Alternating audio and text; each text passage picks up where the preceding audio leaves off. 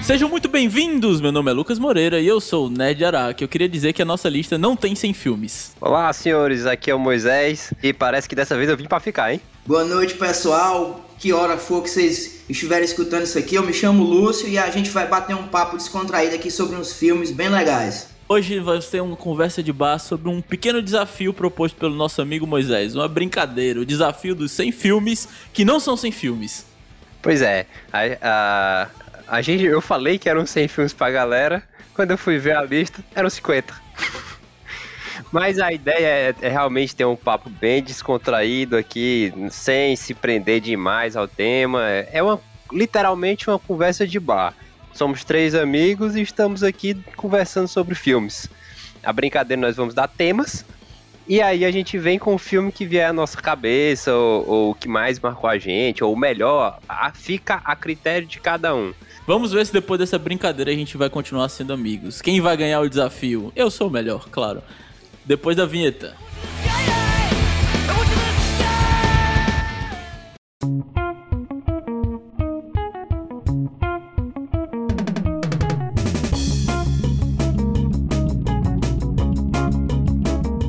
Beleza, pessoal. A gente vai começar. Tem uma listazinha aqui. Vamos seguir ela. Acho que ordem é importante a partir do momento que não são 100 filmes. Então, vamos lá. O primeiro filme. Um filme que lembra a sua infância. Eu começo. Homem-Aranha do Sanheim. Putz, pra mim ele cheira a infância esse filme. Não sei para vocês, mas eu me lembro. Meu o primeiro presente que eu, que eu quis de Papai Noel foi um Homem-Aranha por causa desse filme. Homem-Aranha, eu acho que devido ao filme do Sanheim, ele é o meu herói favorito desde sempre por causa disso. Para mim, ele lembra a infância, eu balançando na parede com as cordas de rede, querendo pular e tudo mais. Doido pra, pra ter uma aranha radioativa picando minha mão. Que coisa maravilhosa. Que criança não sonharia isso? Não, que é, é, é, aquela história, né? Quem nunca botou os dois pés no, na, nas paredes da porta e subiu até o final Pra dizer que era o Homem-Aranha. Ah, Moisés, inclusive eu fiz isso aí não tem 15 dias, cara. Na casa da minha avó, fui, fui almoçar e as paredes já não, já não dava mais para segurar a gente, né? Não, eu vou tentar aqui. Meu primo até fotografou pronto, manda no grupo dos primos aí para dizer que a gente nunca perdeu o espírito de moleque. É, hoje, hoje a gente vai subindo, se, se, esfregando na parede, né? Não precisa se abrir tanto. Não precisa não, mas, cara, Homem-Aranha, como você falou aí, Moreira, é, é um filme que desperta, assim, um, um, sentimento muito massa, velho. Eu me lembro que eu também fui uma criança que sempre foi apaixonado pelo Homem-Aranha, é, muito também pelo meu pai encher meu saco, né? Porque ele sabia que eu gostava e aí ele ficava enchendo meu saco dizendo que era homem apanha, que ele apanhava de todo mundo e... Nunca bate sua apanha. É, nunca bate só apanha. Ele ficava Putz, até comigo. musiquinha, pô. É, é, Homem-Aranha. Homem-Aranha. Nunca bate só apanha. Fantástico, bicho. É, pô, ele, ele mexia muito o saco e aquilo eu ficava encabulado e defendendo. Ele, porra, ele não só apanha, ele luta contra o Dr. Octopus e, e tal, e Duende Macabra. Ele ficava mexendo o saco porque sabia que eu era menino e ia ficar puto de qualquer forma. Pois é, pois é, pois é, velho. O, o, o Homem-Aranha, eu tenho certeza que marcou a infância de todo mundo, porque foi o primeiro filme de super-herói que era bom, né? A gente vivia uma época que Sim. não que os filmes de super-herói eram uma merda. A gente tinha Demolidor, Mulher Gato, é, a gente tinha, a gente tinha o Homem-Aranha coreano. A gente, a gente tinha o Homem-Aranha coreano. coreano. que ele tinha um robô gigante. Né? Ninguém conhece essa porra, não, pô. Isso é nicho, nicho do nicho. E, e também teve um filme do Homem-Aranha que tinha a série. Que eu assisti esse filme, tem no YouTube pra quem quiser assistir. É o Homem-Aranha de 1900 a, e carne assada, agora esqueci. Mas tem no YouTube, vocês podem pesquisar rapidamente. É um filme do Homem-Aranha maravilhoso de tão ruim que ele é, mas. é, vale a pena você assistir para ver como o Sanheim trouxe a salvação para as nossas pequenas vidas nerds. Então, continuando aqui, é, o filme que eu escolhi para essa, essa categoria, né, de, de filme que lembra a minha infância, eu não tinha como fugir da Disney, cara. Olha, minha infância ela foi regada a VHS, ao videocassete, cara. Olha, o videocassete, aqu aquelas fitas da Disney verdinhas. As verdinhas Nossa, que eram verdade, eram as verdinhas. Então, as verdinhas, elas cara, era Rei Leão, era. E aí eu, a que eu escolhi mesmo foi o Tarzan, porque, cara, eu, sem brincadeira, eu acho que eu assisti o Tarzan Porra, umas 200 vezes, assim, por baixo, porque todo santo dia era religio, é religioso. Então eu tenho um, um carinho muito grande pelo Tarzan, é, aquele Tarzan moleque, aquele Tarzan meninozinho que aquela que ele vai crescendo durante o filme e aí bota aquela música maravilhosa do Phil Collins, né? Não tenha medo, Putz, pare velho. de chorar, me dê a mão, Isso. venha cá. Velho, minha mãe cantava isso pra eu dormir, pô. Cara, foda, velho. essa, essa música até dormir. hoje eu me arrepio. Eu me arrepio ouvindo isso aí. Então, é- foi um filme que realmente marcou minha infância e pra mim é Tarzan. A gente cresceu com muita sorte, velho. É, É, eu lembro, sorte. lembro, lembro de, de falas decoradas desse filme, velho. Muito bom mesmo, muito bom. A Disney, ela acertou muito na época, na nossa infância, em, em presença, marcou muita presença. Acredito que todo mundo aqui ah, cresceu assistindo filmes da Disney. Rei Leão, Aladdin, Tarzan, eh, as princesas da Disney, querendo ou não, vocês, todo mundo, acho que todo mundo teve contato com Cinderela, Branca de Neve, A Bela e a Fera, que é maravilhoso. Então, vocês, é, pô, Disney é Disney, não tem como falar. E realmente falar de infância sem falar de Disney, dos filmes da Disney, É difícil, né? é difícil. É não difícil. tem, cara. Pelo menos pra nossa, pra nossa faixa, assim. é, não tem como você correr. Tio Alt foi um cara que, de certa forma, mudou o caráter de muita gente. Com certeza. Como, como não tem como fugir da Disney, né? O Moisés falou aí no, no filme do Tarzan, eu assisti demais também quando era pivete, mas o que me marcou, cara, que eu gravei aqui é da Disney também, né? Fitinhas verdes, é, horas e horas na televídeo, na Vilex, Video Laser, Isso, locadores laser, é muito bom. es- es- escolhendo filmes, né? Mas o que me marcou mais. É, pô. O que me marcou mais foi o Esquadrão Lei da Disney. Eu acho que ele é- Bom, velho. Pô, bicho, é muito Nossa, bom, muito velho. bom. conta a história do, do, do Rei Arthur, né? Quando ele conhece o Merlin, o Arquimedes. É espetacular, pô. É muito engraçado aquele filme. Tá louco. Ele, ele tem na Disney Plus agora, né? E recentemente eu, assim, naquela, pô, tô com insônia, eu vou botar um filme aqui qualquer pra eu dormir aqui. Cara, eu coloquei a espada era lei e, bicho, eu me arrepiava. Eu me arrepiava, ficava, assim, aquela sensação de nostalgia. Aquele Merlin ali é muito bom, velho. Sim, e um, um e dois. Aí vai cantando a musiquinha. Pô, muito bom. Você pegar os contos de Arthur e trazer pra concepção da visão de uma criança, eu acredito que não é só simplesmente fantástico, como genial. Pô, Pô, genial, adaptar as brumas de Avalon, né? Essas coisas aí. É, cara. a gente assiste os filmes de Arthur hoje em dia, daí a gente vê a questão do, do adulto e tudo mais, mas, pô, o Arthur como criança puxando a Excalibur, o Merlin fazendo suas trapalhadas e. Sendo mentor. E ensinando a criança, putz, era maravilhoso, pô. E, aí, com a gente criança assistindo aquilo ali, vendo o Arthur, a gente se, se identificava com ele. Eu queria ser o Arthur, eu queria ter aquela espada, com toda certeza. Cara, É, eu queria verdade. viver todas as experiências que ele teve, pô, de se transformar em peixe, se transformar em pássaro e aprender como, como cada ser vivo ao redor ali, entender o significado da função de cada um. Era muito massa, bicho. Muito massa. Cara, e, e aquelas as animações antigas, elas tinham uma textura diferente, né? Essa, essa era de ouro da Disney aí, é, elas, até a textura do- do- da gravação que não é em HD, essas coisas 3D, que é em 2D mesmo. Nossa, velho, isso é tão bom pra mim, dá uma sensação tão boa. É, é aquela sensação de estar em casa, entendeu? Cara, Moisés, eu, eu puxo outra característica aqui também, que era aquela musicalidade leve, sabe? Eu vejo que os, os filmes da Disney de hoje e o- de outras, de outras é, é, empresas também é, são músicas mais chatas, tipo Moana, né? Moana é um filme que é bem feito pra caramba, mas o, o Frozen também são músicas chiclete que o cara enche o saco, pelo menos eu, né?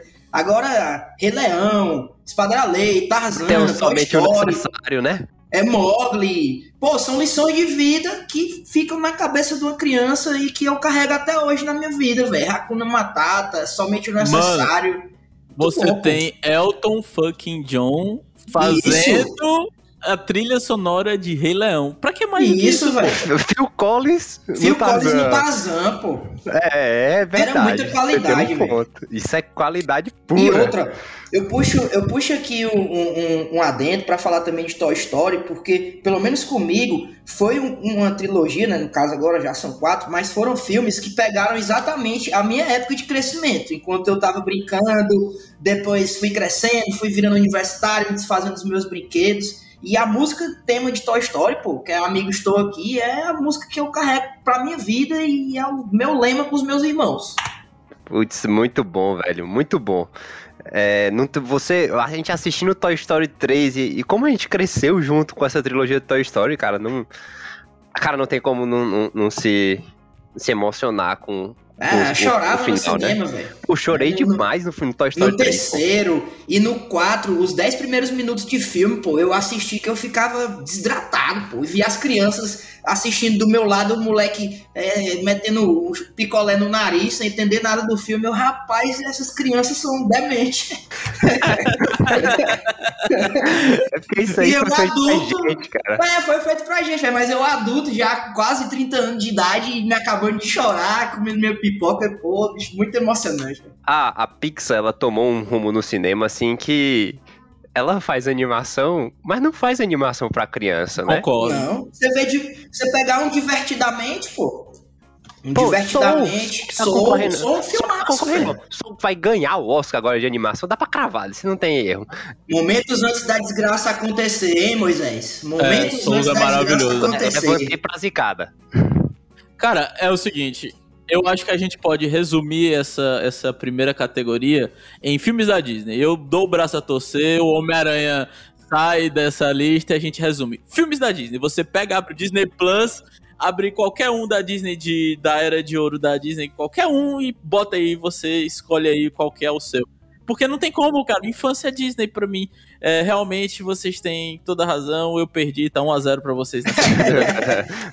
não, não tem. A ideia aqui não é ter vencedor e perdedor, não. A, a ideia aqui é a gente retratar. Tu puxar o Homem-Aranha também é muito bom, porque o Homem-Aranha fez parte da minha infância também. É, então. E foi um herói que, que marcou gerações. Eu, eu acho, inclusive, que o Homem-Aranha foi o que me fez. Eu, eu me achava adulto por assistir aquele Homem-Aranha, cara. Porque eu era criança e assistia as animações da Disney. Aí, pô, vi um live action do Homem-Aranha. É um filme de verdade. Porrada, sangue. Com... É. Mas é o seguinte, aqui é um desafio. Aqui é um desafio, vai ter campeão sim, tem troféu e tudo mais. Então, 1x0 Disney, 1x0 Disney. Vamos lá, a próxima, porque senão a gente não termina nunca. É. Faça as honras, Moisés, qual é a próxima? Então, a próxima categoria é um filme que marcou a sua adolescência. Então, saindo aqui da Disney, para onde é que a gente vai? Eu vou começar então. É, para mim, o filme que marcou minha adolescência também não tive como fugir disso. Tinha que ir pra série do Harry Potter, velho. Cara, não tem como você lembrar da sua adolescência e não lembrar daquelas filas quilométricas no shopping. E pra, eu escolhi o Harry, o Harry Potter e as Relíquias da Morte, parte 2, porque eu lembro demais do último, cara, o último filme de Harry Potter, aquela comoção geral, galera vestida de dementador, vestida de, de aluno. no cinema. Exato, aquele, olha, foi o dia Nossa, que lançou o, Harry, o último filme de Harry Potter, foi um dia que me marcou demais. Claro que não era o ápice da adolescência o último filme, mas é um dia que eu vou lembrar pro resto da minha vida. Então tive que ir para Harry Potter. Eu posso dizer que eu também tive que ir para Harry Potter. Eu não sei se teremos uma unanimidade aqui, mas realmente é a gente cresceu Harry, com Harry Potter, então o Harry cresceu no cinema junto com a gente praticamente. Cada filme do Harry Potter acredito que era a nossa idade. Então, para mim, o que mais retrata a adolescência é o Harry Potter e o Cálice de Fogo. Putz, muito, muito bom. Eu botei ele porque adolescência é aquilo ali, é rebeldia, é tiro, porrada e bomba, é, é, é torneio tribruxo, é, é você gostar da menina que é a namorada do outro cara, então pra mim adolescência é isso, Harry Potter, o torneio, o, o Cálice de Fogo é exatamente isso, adolescente querendo se passar de, de adulto, porque é isso, é isso, então ele retrata muito bem a adolescência, você tem Harry Potter, o Cálice de Fogo, eu lembro assistir esse filme se foi 15 vezes, eu acho que é pouco a quantidade de vezes que eu assisti esse filme. Eu tinha um DVD que tinha um joguinho do, do torneio Tribute Rush, que eu ficava jogando ele no DVD. Era um jogo que parecia click and point, absurdamente simples, que era, era um algoritmo do DVD aleatório, mas eu me divertia muito com aquilo ali, porque eu adorava de verdade aquele filme. Então, Harry Potter realmente marcou nossa, nossa geração, eu posso dizer assim. Nossa geração como um todo é Harry Potter, porque a gente cresceu junto com o Harry e, e todo mundo ali. Então, Harry Potter e o Caso de Fogo é o filme que eu botei. Eu não sei se a gente vai ter unanimidade, três Harry Potter aqui, e mas... Aí, o Lúcio vai, vai, vai, vai ter unanimidade sim, vai ter unanimidade, porque, cara, Harry Potter não tem como você fugir, não, pô. É uma franquia que é, é amada demais, é, mexeu com todos nós ainda que as pessoas não tenham lido os livros, mas não tem como você ter escapado. Pois é, não, não tem como você ter escapado, pelo menos dos filmes, sabe?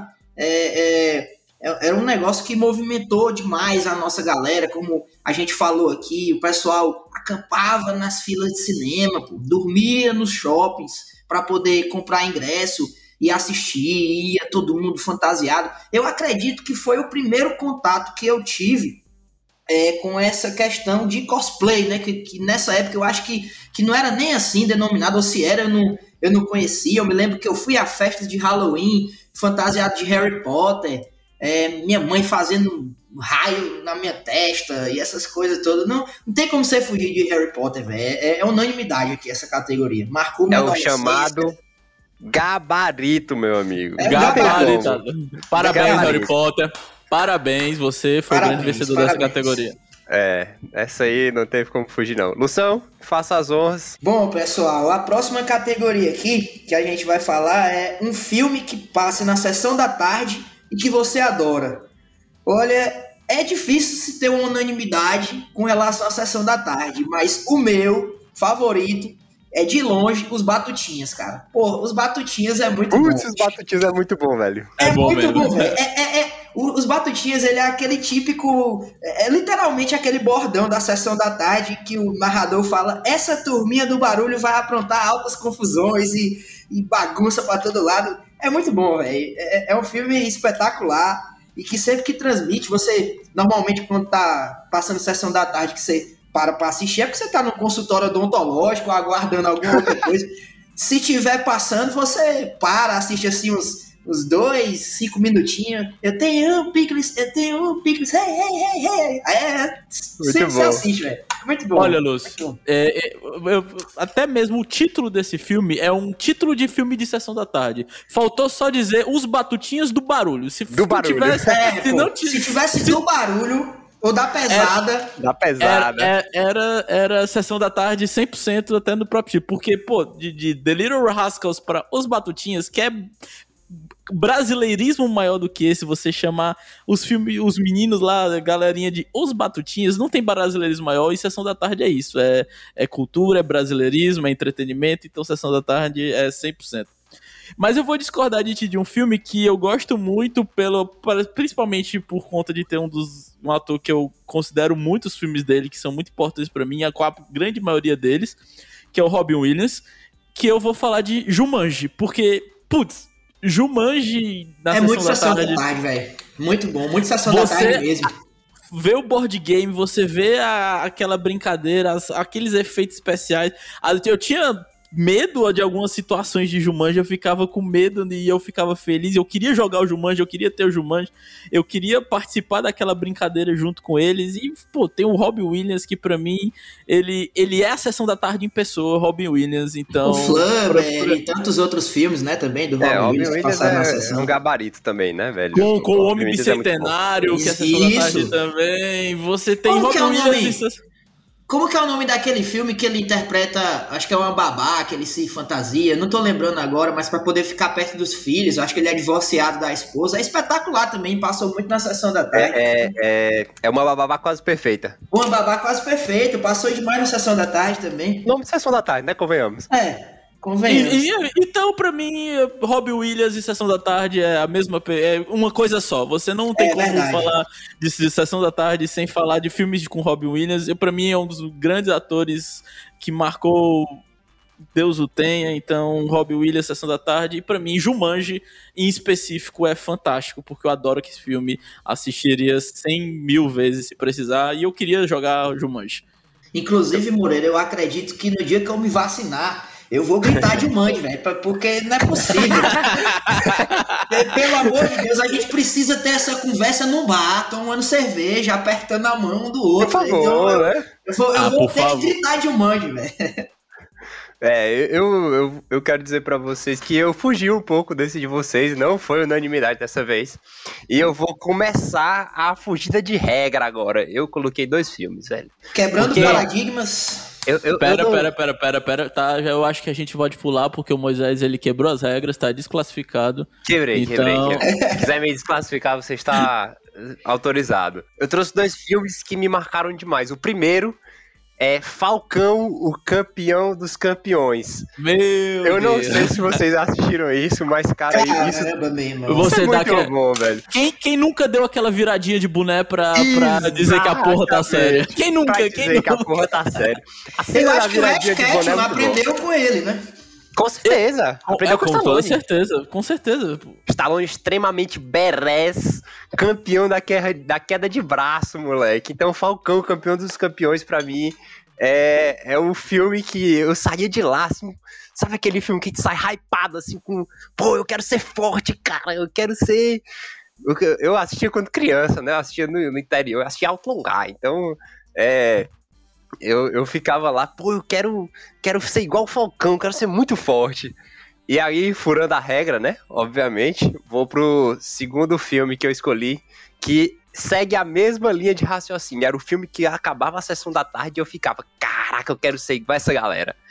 E é Três Ninjas. Eu não sei se, Porra, se você assistiu. Era muito bom, pô. Fantástico. Era muito Três Ninjas. Esse eu não me, me, me tenho memória, Cara, então... Tinha, tinha um moleque que usava um ioiô, que cortava as paradas, era muito massa. Aí, aí, era tipo assim, era o azul, o ah, amarelo... Ah, eu sei que o filme é esse! Um Meu Deus!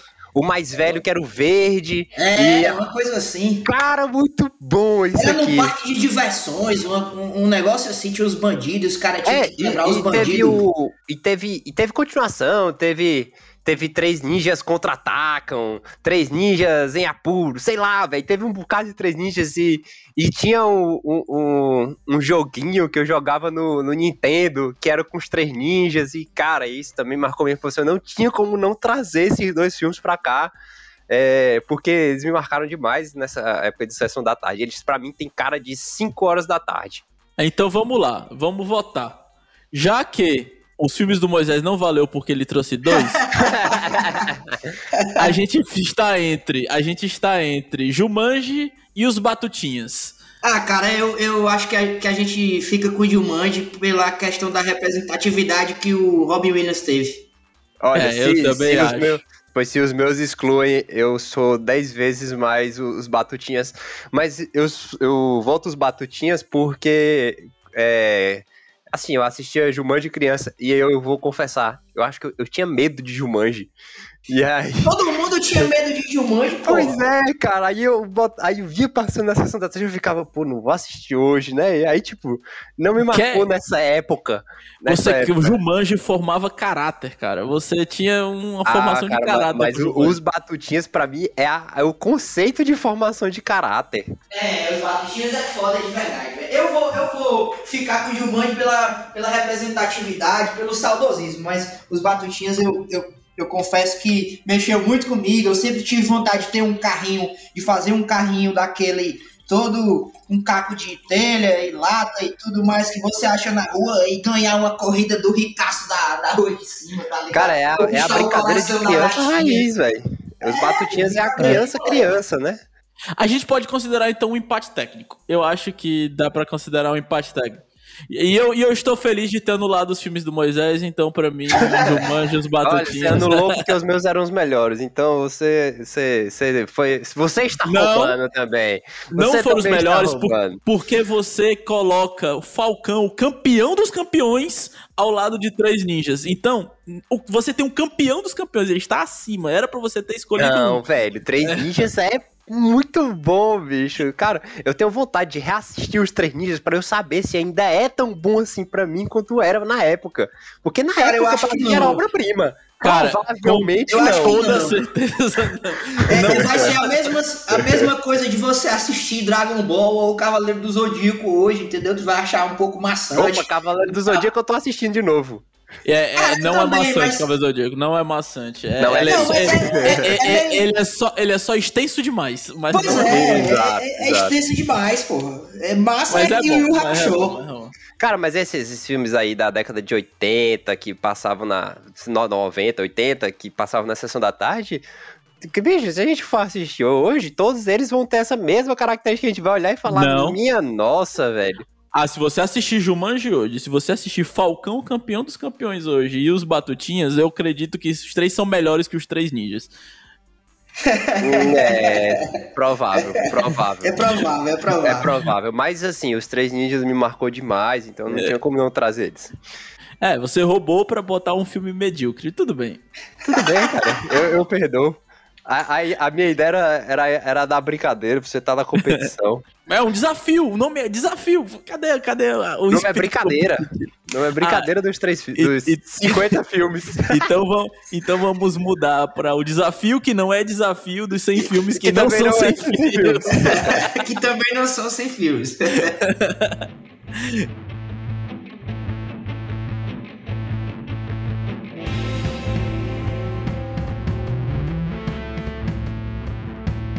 Cara, a próxima categoria eu vou começar com uma pergunta filosófica pra vocês.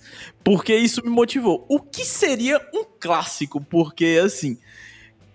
É, é difícil você definir um clássico. E aqui, na, na nossa próxima categoria, é um filme que você considera clássico. Eu, eu acho que um filme clássico, não vou falar qual que é o meu filme agora, porque obviamente quem vai puxar a lista é o Moreira, mas eu acredito que um filme clássico seja aquele que você possa assistir, que é atemporal, sabe? Que se tu assistiu criança, tu assistir daqui 30 anos, você vai continuar gostando e achando a mensagem daquele filme varada, muito massa e, e atual. Então eu acho que isso pra mim é um filme clássico. Eu ainda digo mais, um filme clássico você ainda pode colocar como sendo um filme que trouxe algum tipo de peso nele por si só pra alguma coisa. Ele mudou alguma coisa. Certamente. E além disso, velho, ele, ele, o filme clássico pra mim, ele foi reimaginado, ele mudou um gênero, ele foi é, referenciado bastante vezes no cinema. O filme clássico tem que ter tudo isso que a gente falou aqui. Concordo. E pra mim, um filme clássico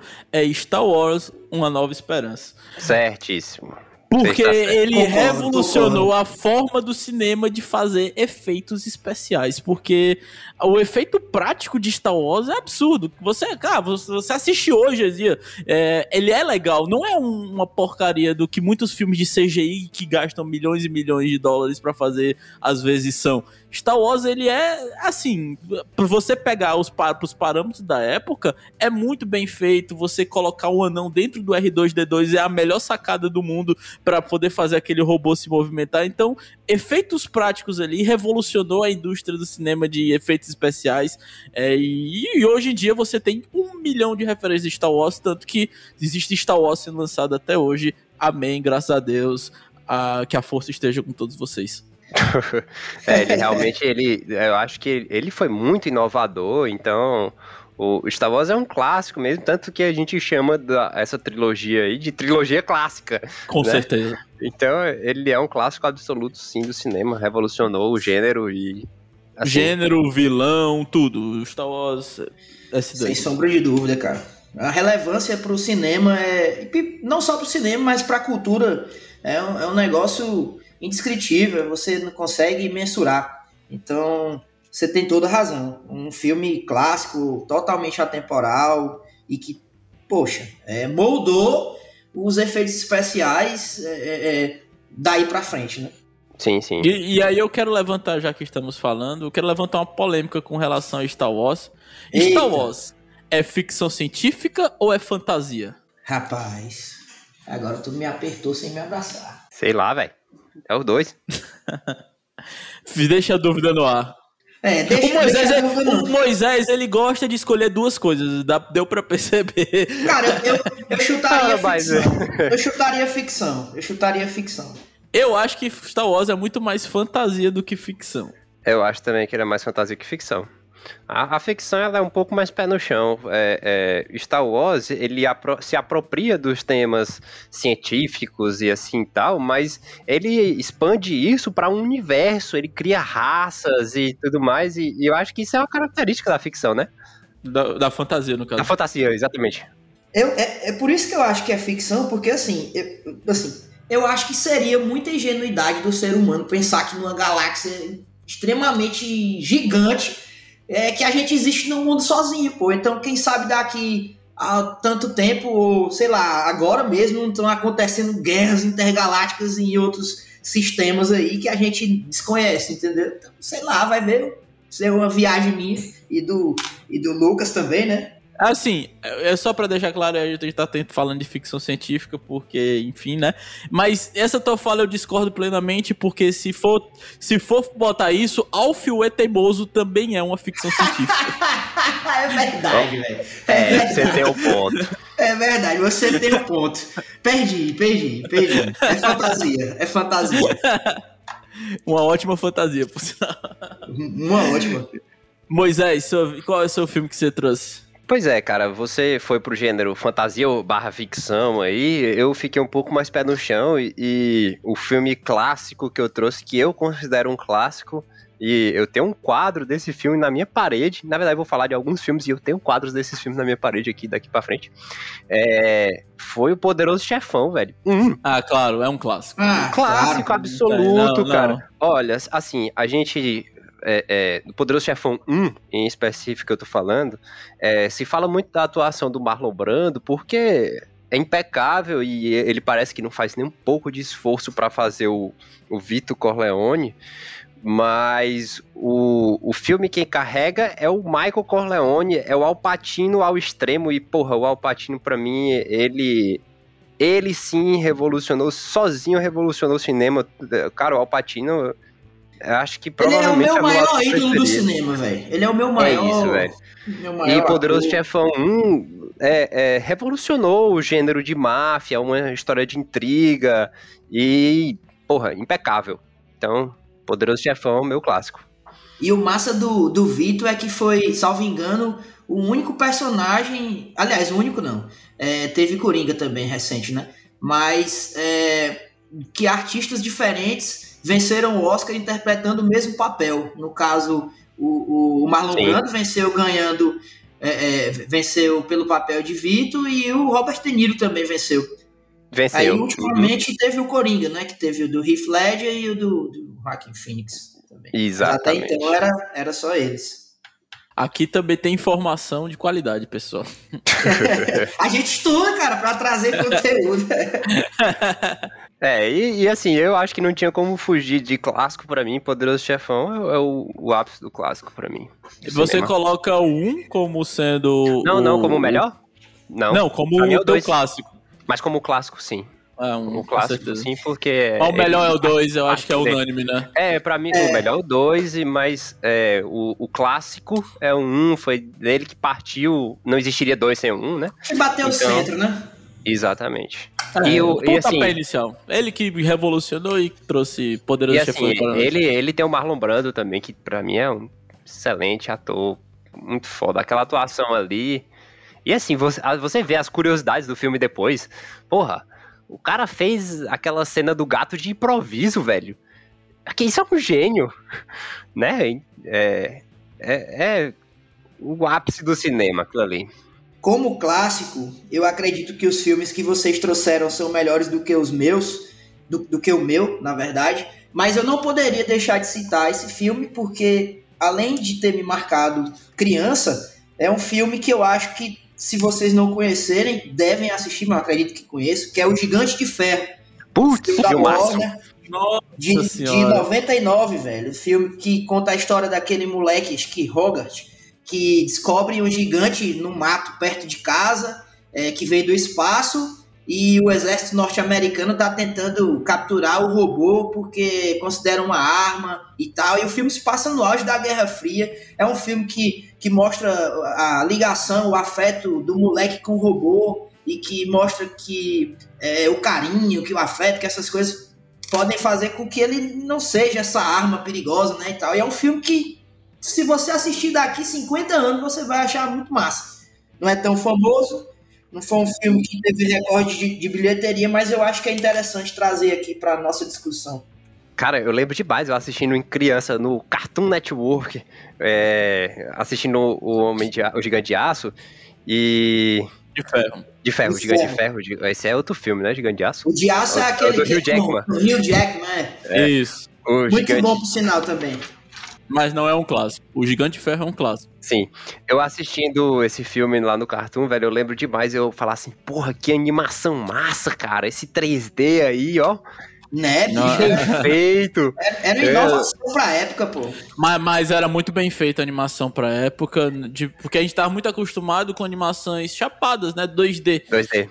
E quando tinha um 3D, era um 3D meio meia boca, meio mais ou menos, e o era Gigante de Ferro ele conseguiu fazer. É, foi uma grande produção. Ele realmente, putz, é, trouxe uma marca, com toda certeza. É, eu gostei muito do filme. Vamos para a próxima.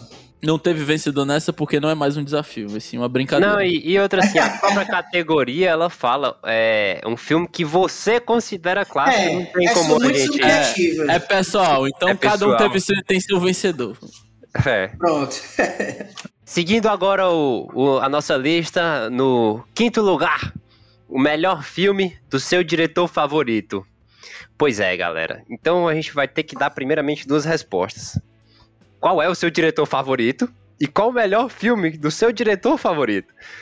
Essa aqui foi a categoria que eu perdi mais tempo para achar uma resposta, porque porra, eu não sei qual é o meu diretor favorito. E como eu falei aqui em off pro Moreira, é, tem alguns nomes que eles são unanimidade, né? Eu fui pelo pelo que me marcou mais de cada um do, dos filmes, né? E fugi a regra de novo, enfim, porque meu diretor favorito é o Steven Spielberg. Tudo que o cara faz para mim é bom, é divertido. Ele, ele é um entretenimento em pessoa, cara o Spielberg faz um filme que é, é, você vai para o cinema e eu tenho certeza que você que é, que é certificado de, de diversão. Spielberg fez Jurassic Park, fez é, Indiana Jones, fez ET, o extraterrestre. E aí ele sai dessa linha, faz a lista de Schindler, que é um puta filme. Faz Tubarão, faz aquele. Faz o Resgate do Soldado Ryan, velho. Melhor filme de guerra para mim. Gênio gênio, não tem como não, não falar isso. E o melhor filme dele, para mim, é A Lista de Schindler. Vencedor de Oscar, então fica aí, Steven Spielberg, A Lista de Schindler. Filmaço, bicho. Não tem como não, não, não se emocionar é, naquela cena ali que você vê o, o Schindler olhando pro anel dele e falando, porra, esse, chorando porque se eu tivesse vendido esse anel que eu tenho aqui na mão, eu poderia ter salvo mais pessoas. Nossa, velho. É muito lindo você saber que isso é verdade, que é uma. Ah, caraca, velho. Eu até me emociono falando do, desse filme. Filmaço. Vamos um gole d'água ou de cerveja? A cerveja acabou aqui, bicho. Tô ficando bebo já. E... Primeiramente, eleger o seu diretor favorito, eu acho que é uma tarefa muito complicada, como o Moisés falou. Mas eu fico entre o Nolan e o Scorsese. É, ninguém não julgo nenhum dos dois, cara. Porra. Só que eu preciso, é, preciso escolher um e eu vou, eu vou no Nolan. Boa. O Nolan é, o meu filme favorito do Nolan é Interestelar, tá? Não tem como. Filmaço! Interestelar tá no meu. Não, quem não gosta é errado. Cara, se eu começo a conversar com a paquera sobre filmes e tal, e surge o assunto Interestelar, e ela disser que não gosta, eu disse, é, com licença, eu vou ali ao banheiro, já volto, e, e tô aqui gravando podcast com vocês, e ela deve estar esperando lá no banheiro até agora. Porque não, não dá, velho, não dá pra você conversar com alguém que não gosta de Interestelar, ela, ela não tem caráter. É, Interestelar é meu filme favorito do Nolan, tá? Gosto muito também de, salvo engano, é o Grande Truque, que é dele, né? É dele também, sim, sim. maravilhoso, é, gosto muito também. O elenco de super-heróis, né? É, fantástico. Viúva e... Negra, Wolverine, Batman. É, pô, o próprio, o próprio Alfred, né, pô? O, o Michael Alfred. Uhum. É, foda. Agora sim, se fosse para citar um do Scorsese que eu, que eu trouxe aqui, meu seria Gangs de Nova York, véio, que eu acho Boa. muito foda, acho Boa. muito massa. Muito bom. Mas é que bom que tu não falou irlandês. Não, eu não assisti o irlandês ainda, tu acredita, velho? Não, não pode ficar aí mesmo, não assiste não, cara. Pô, cara, não me, não me, não me, não me traumatiza antes de assistir, não. Mas enfim, eu, eu vou escolher Interestelar, vou escolher Interestelar porque ele tá no meu top 5 de filmes de todos os tempos e é para mim é o melhor filme do Nolan até então.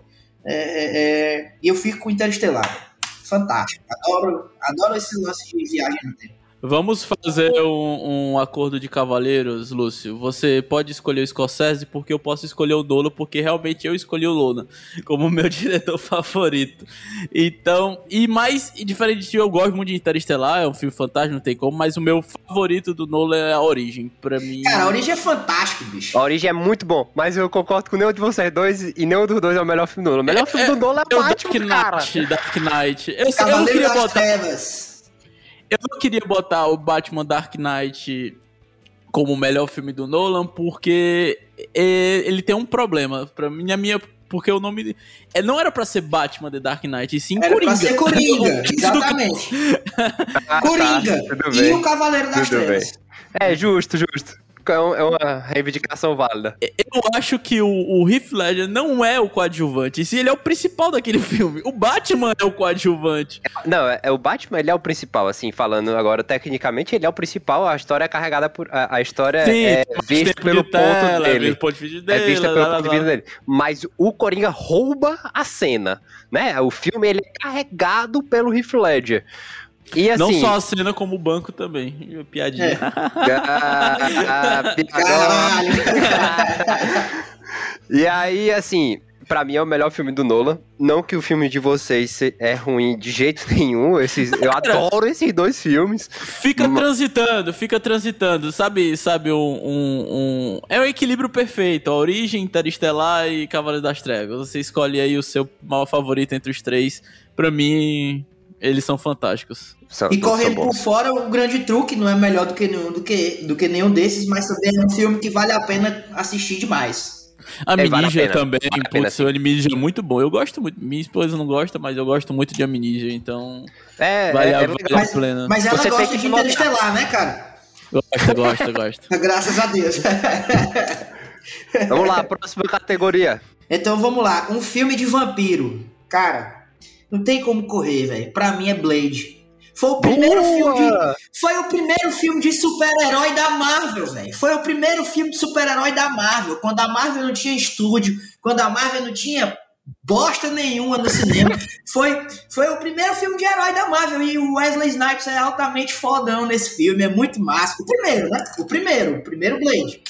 É sensacional. O Blade também, é, cara. É... Eu coloquei Foda. Eu, eu, coloquei aqui a sinopse no meu, na minha colinha, na minha colinha aqui, até para disponibilizar para os meus amigos depois que, que tiverem interesse. Eu coloquei aqui a minha sinopse é a seguinte: é um cara fodão que nasceu de uma mulher grávida mordida por um vampiro. Por ser um mestiço chamado de Daywalker, o personagem interpretado por Wesley Snipes pode andar à luz do dia sem sofrer qualquer dano. Pronto, é isso, um cara fodão. O cara fodão. Fodão.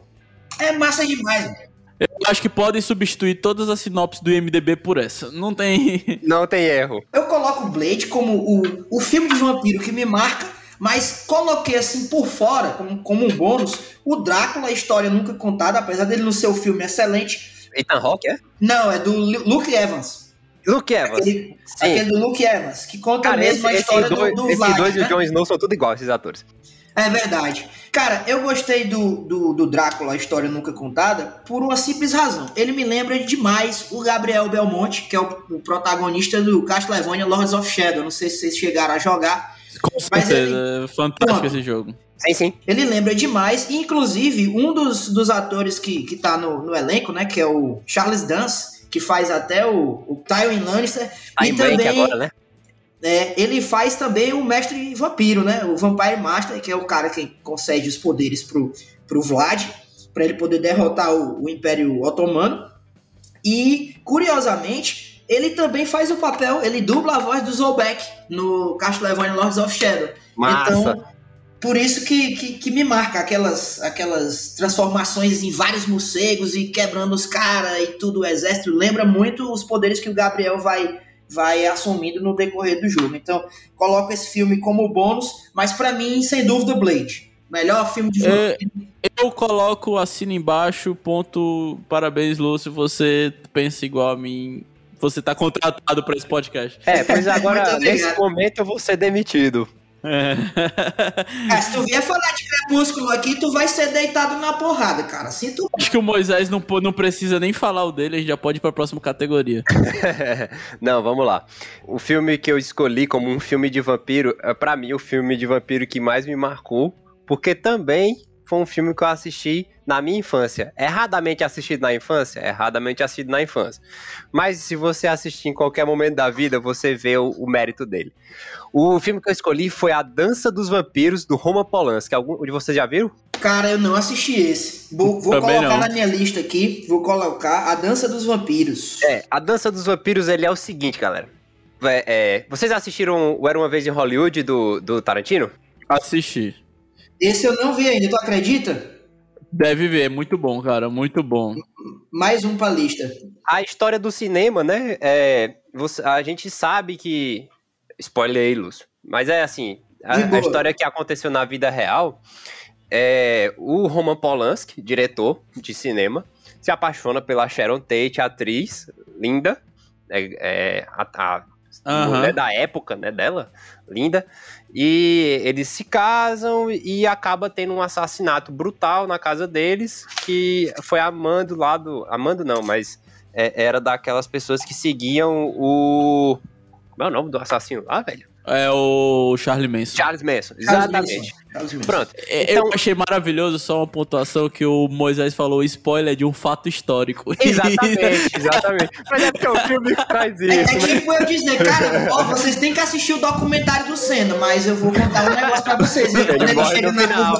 É, ele morre no final. Né? eu, eu só queria pontuar que o, o spoiler de um fato tudo histórico. Tudo bem, tudo bem. Aí, beleza. Essa história vocês, vocês sabem, né? Fato histórico. E A Dança dos Vampiros é o filme em que teve o, o rolo deles dois, né? O, o Roman Polanski, diretor e ator do filme, é, também contracenando com ela a, a Sharon Tate. E Roman Polanski é, é um filme que ele também revoluciona o cinema porque ele traz ele é a origem da, desses filmes de terror que mistura, que mistura o gênero com comédia, sabe? Então. Exatamente. Cara, é. O famoso Terry. A Dança dos Vampiros, cara, ele é um filme que não vai dar medo a ninguém. Mas que traz a temática dos vampiros, traz todo aquele medo, traz a história do Van Helsing e traz o próprio Van Helsing é um personagem do filme, traz a história do Drácula e tudo mais mas é, é, você vai dar risadas em vários momentos. Ele é um filme muito comédia, bota, bota um, um cara que é, morre de medo de, de, de assombração de tudo mais dentro desse contexto. E esse é o meu filme dos vampiros, A Dança dos Vampiros. Vocês que não assistiram, assistam, muito bom, muito importante assistirei, também cinema. Assistirei. E aí, Moreira, tá faltando a tua? O meu, o meu eu falei do Blade também. Eu, eu, ah, eu, eu concordei é, contigo é em gênero, grau, número e consequência, porque Blade foi muito importante para mim, porque não tem é, personagem mais badass na, no cinema do que o Blade na questão de super-herói envolvendo vampiro. Então, é fantástico o Blade. E também como foi o primeiro filme da Marvel, porque a Marvel tava capenada e tudo. Antes existia o Marvel Studios, antes de existir tudo, você tinha o Blade, que, que vai voltar, que vai voltar. Salvo engano, é o Mahershala Ali que vai interpretar, né? É o Mahershala Ali. Excelente escolha, Excelente escolha, excelente escolha. Cara, cara extremamente versátil faz todo tipo de papel, um grande ator, achei que acertaram demais na escolha dele.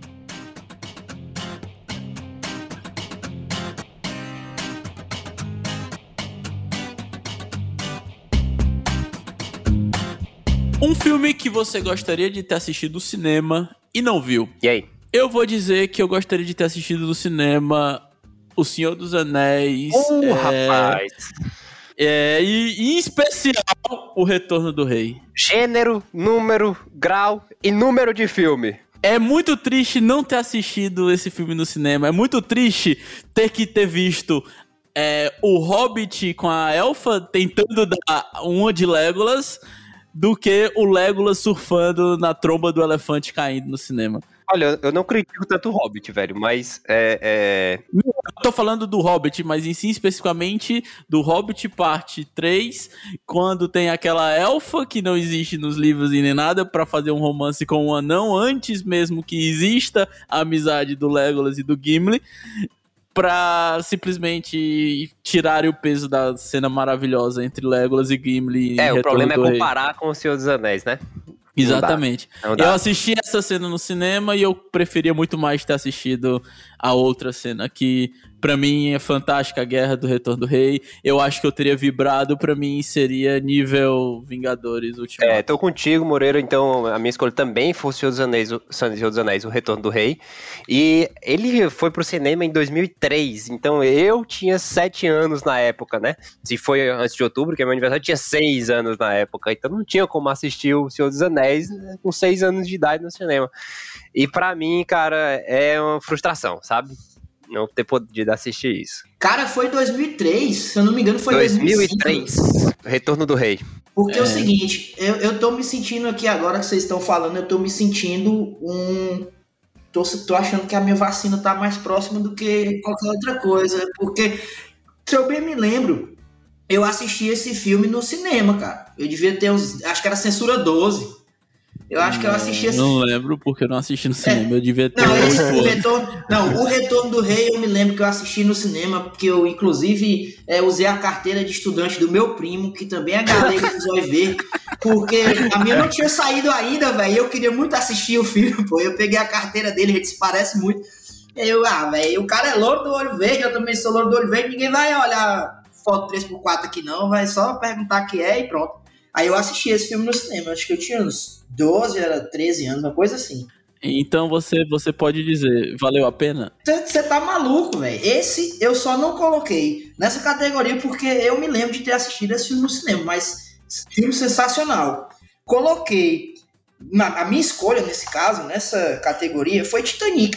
Porque, bicho, Titanic é um filme espetacular que eu queria muito ter visto no cinema. De preferência com o mozão, coladinho assim e tal, assistindo, mas Mas eu A acho que você vai- teve oportunidade, que foi, ele foi relançado no cinema, não foi? não, oportunidade eu tive, eu não tive foi mozão. Ah, Aí, aí fica complicado. é, então você tem que botar, acho que esse é um outro filme pra outra categoria, né? É uma, pra outra categoria.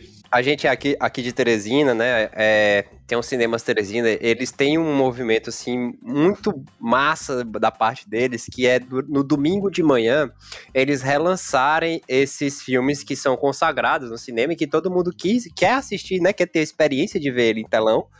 E não teve na época. Inclusive, os dois filmes que a gente citou, tanto Titanic quanto Senhor dos Anéis, é, logo antes da pandemia, no ano retrasado, ele, ele foi é, exibido por um mês né, aqui no Cinema de Teresina. Eu também Eu não, sabia, dessa. Boa, peguei essa dica aí. Espero que quando retornarem a, a- as, as programações, né, normal, as atividades normais, que eles continuem mantendo essa, essa programação aí, que eu vou querer conferir, sim, ainda mais domingo de manhã, pô. Muito massa, 10 Mas- horas da manhã a sessão lá. Bacana, você sai e vai almoçar no shopping. Legal. Sabia dessa não, bom saber. É, então eu acho que é, é, ficamos com o Senhor dos Anéis nessa categoria aí. 2x1. Com, com, com a ressalva que você assistiu. É, É, com ressalva que eu assisti. Tive esse privilégio. Filme sensacional.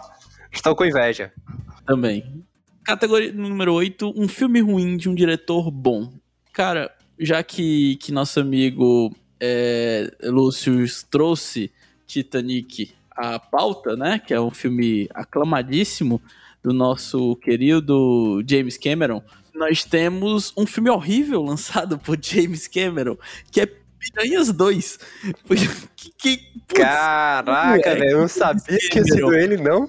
Fez Titanic e lança Piranhas 2.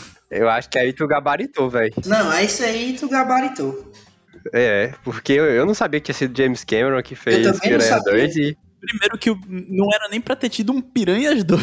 Pois é, eu assisti o Piranhas 1, nunca assisti Piranhas 2, mas eu, eu acredito piamente que deve ser tão ruim quanto o primeiro, e o primeiro é capaz de ser melhor.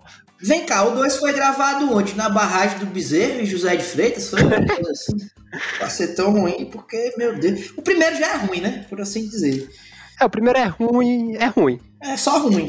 É. Não sabia que tinha sido o James Cameron, não. Na realidade, é, não é, vocês devem estar confundindo com o Piranhas que, que teve até um em 3D, que, que é, é recente. O Piranha 3D. Vocês né? estão confundindo, porque o que, o que saiu é antigo, que é o Piranha 2 Assassinas Voadoras. É um filme ah, muito... o Ataque das Piranhas Voadoras Assassinas 2. É, é, eu conheço ele como Piranha 2. Porque é um filme muito ruim. Ele é trash do trash do trash. Ele é trash do trash. Se eu, se eu bem me lembro, cara, o título dele é esse: O Ataque das Piranhas Voadoras Assassinas 2, O Retorno. Não, é, é, eu acabei de pesquisar aqui. É Piranha 2, Assassinas Voadoras. Nossa, parabéns para quem escolheu. Para quem escolheu esse nome. Parabéns, sensacional. Meu Deus do céu, acho que esse cara que escolheu esse título, vou James te contar. Cameron. James é um filme de James Cameron. Tá aqui, verdade, velho.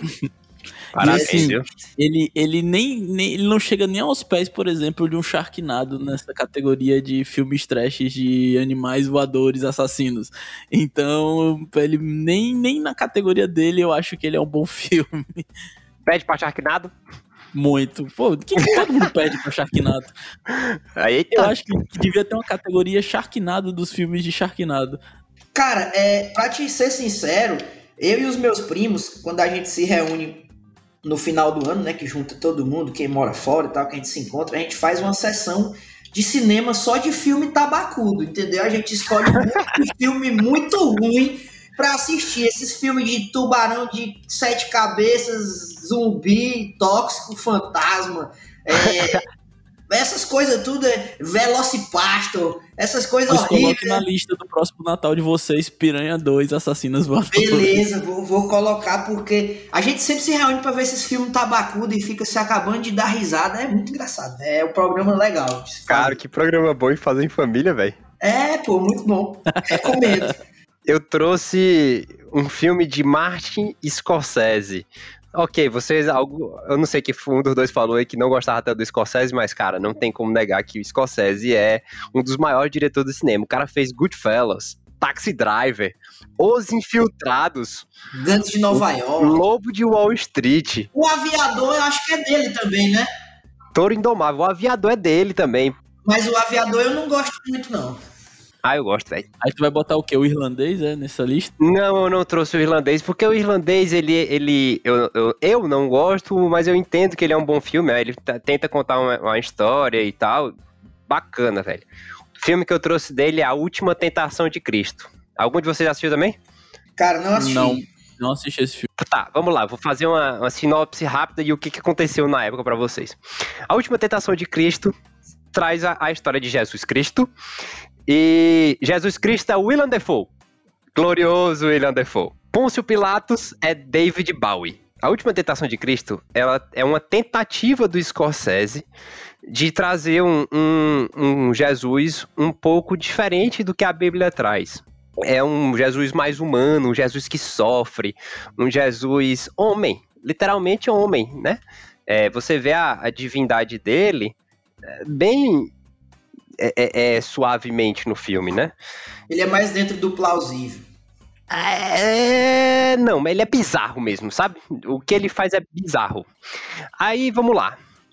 É, fora esse casting aí que já é duvidoso, né?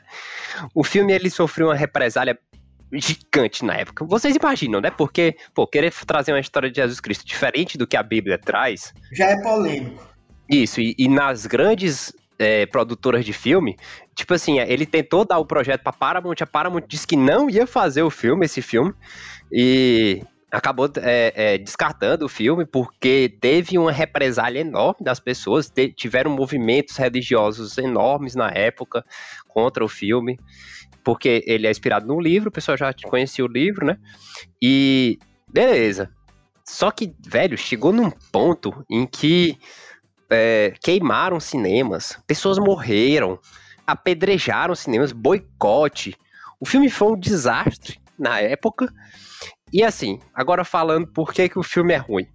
O filme, ele é ruim porque o, o casting dele é ruim. Então, eu não conseguia levar a sério esses, esses atores. E ainda por cima, ele vem com uma história completamente alternativa. Mostra Jesus Cristo tendo relações com Maria Madalena. E, cara, é. Assim, às vezes ele parece que faz só para provocar. Entende? Aquele cara bizarro, aquele cara que é. que quer fazer só pra. Pra causar. É. Aí não me desceu o filme. E, pô, o Martin Scorsese pra mim é um grande diretor e foi esse o filme que eu escolhi. Pra completar esse casting, podiam ter colocado o então o Seth Rollins pra fazer o Anjo Gabriel, então, que aí ficava perfeito. Eu acho que aí melhoraria o filme 100%. Eu acho que encaixaria perfeitamente com essa proposta desse filme. É. Que comentário excelente. pois é. Bom, caras, o meu, meu filme ruim de um diretor bom, eu Assim, eu acho o Woody Allen um diretor muito bom. Uhum. É, o meu filme ruim do Woody Allen, que eu escolhi, que eu não gostei muito, foi Vic Cristina Barcelona. Não sei se vocês já assistiram esse filme. É ruim mesmo. não sei se é porque eu não gosto de Woody Allen, mas é ruim mesmo. Eu não acho ele ruim, não. Eu já assisti. Eu achei, eu até gostei desse filme. Eu, eu, eu gosto do Woody Allen, mas eu achei esse filme muito ruim. É assim, porque ele é um filme muito muito meh, muito besta, sabe? É, duas amigas viajam de férias para Barcelona, elas se apaixonam por um cara divorciado que é cheio de complicação com a ex-mulher, o cara que é pintor, e aí numa exposição de arte as gatas conhecem o cara, que é o Javier Bardem, né? Interpretado pelo Javier Bardem. E aí é, uma é mais centrada, mais quietinha na dela, a outra amiga é mais porra louca, né? Que é a porra louca é a Scarlett Johansson. E a que é mais quietinha na dela, mais, mais contida, é a Rebecca Hall, né? Que é a Vicky. A Scarlett Johansson é a Cristina. E aí tem a, a, a ex-mulher do cara, que é a Penélope Cruz, que é a Maria Helena. E aí nisso eles vivem um quadrado amoroso. O Javier Bardem, ele consegue pegar a Rebecca Hall, a Scarlett Johansson e a Penélope Cruz no mesmo filme, ao mesmo tempo. Eu fiquei assim, pô, Tá de sacanagem, pô. O Javier Bardem é Se ele fosse o Rodrigo Lima, não dizia nada, não. Mas, pô, o Diário, tá de sacanagem. É o seguinte, eu não vou permitir você falar mal de Javier Bardem no meu podcast. Javier Bardem é Deus. Deus. Cara, eu só disse que ele é feio, pô. O cara fez Deus é mãe. Ele só é feio. Mas ele é muito bom. Ele é o Beisola, meu eterno Beisola, onde os fracos não têm vez. É verdade. Tenho, sou Isso... obrigado a concordar com o palestrinho aí, viu? É, pô, então. O cara sim. não pode fazer um, um, feito desse, né? Com essa tela. Não dá, pô, não dá. Nem se ele tivesse a, a, a manobra do Thanos, tá? Eu achei forçado. Forçado. ah, tá bom.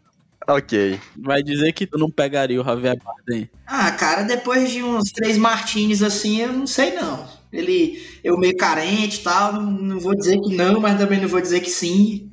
A próxima categoria é um filme de baixo orçamento que você tenha gostado.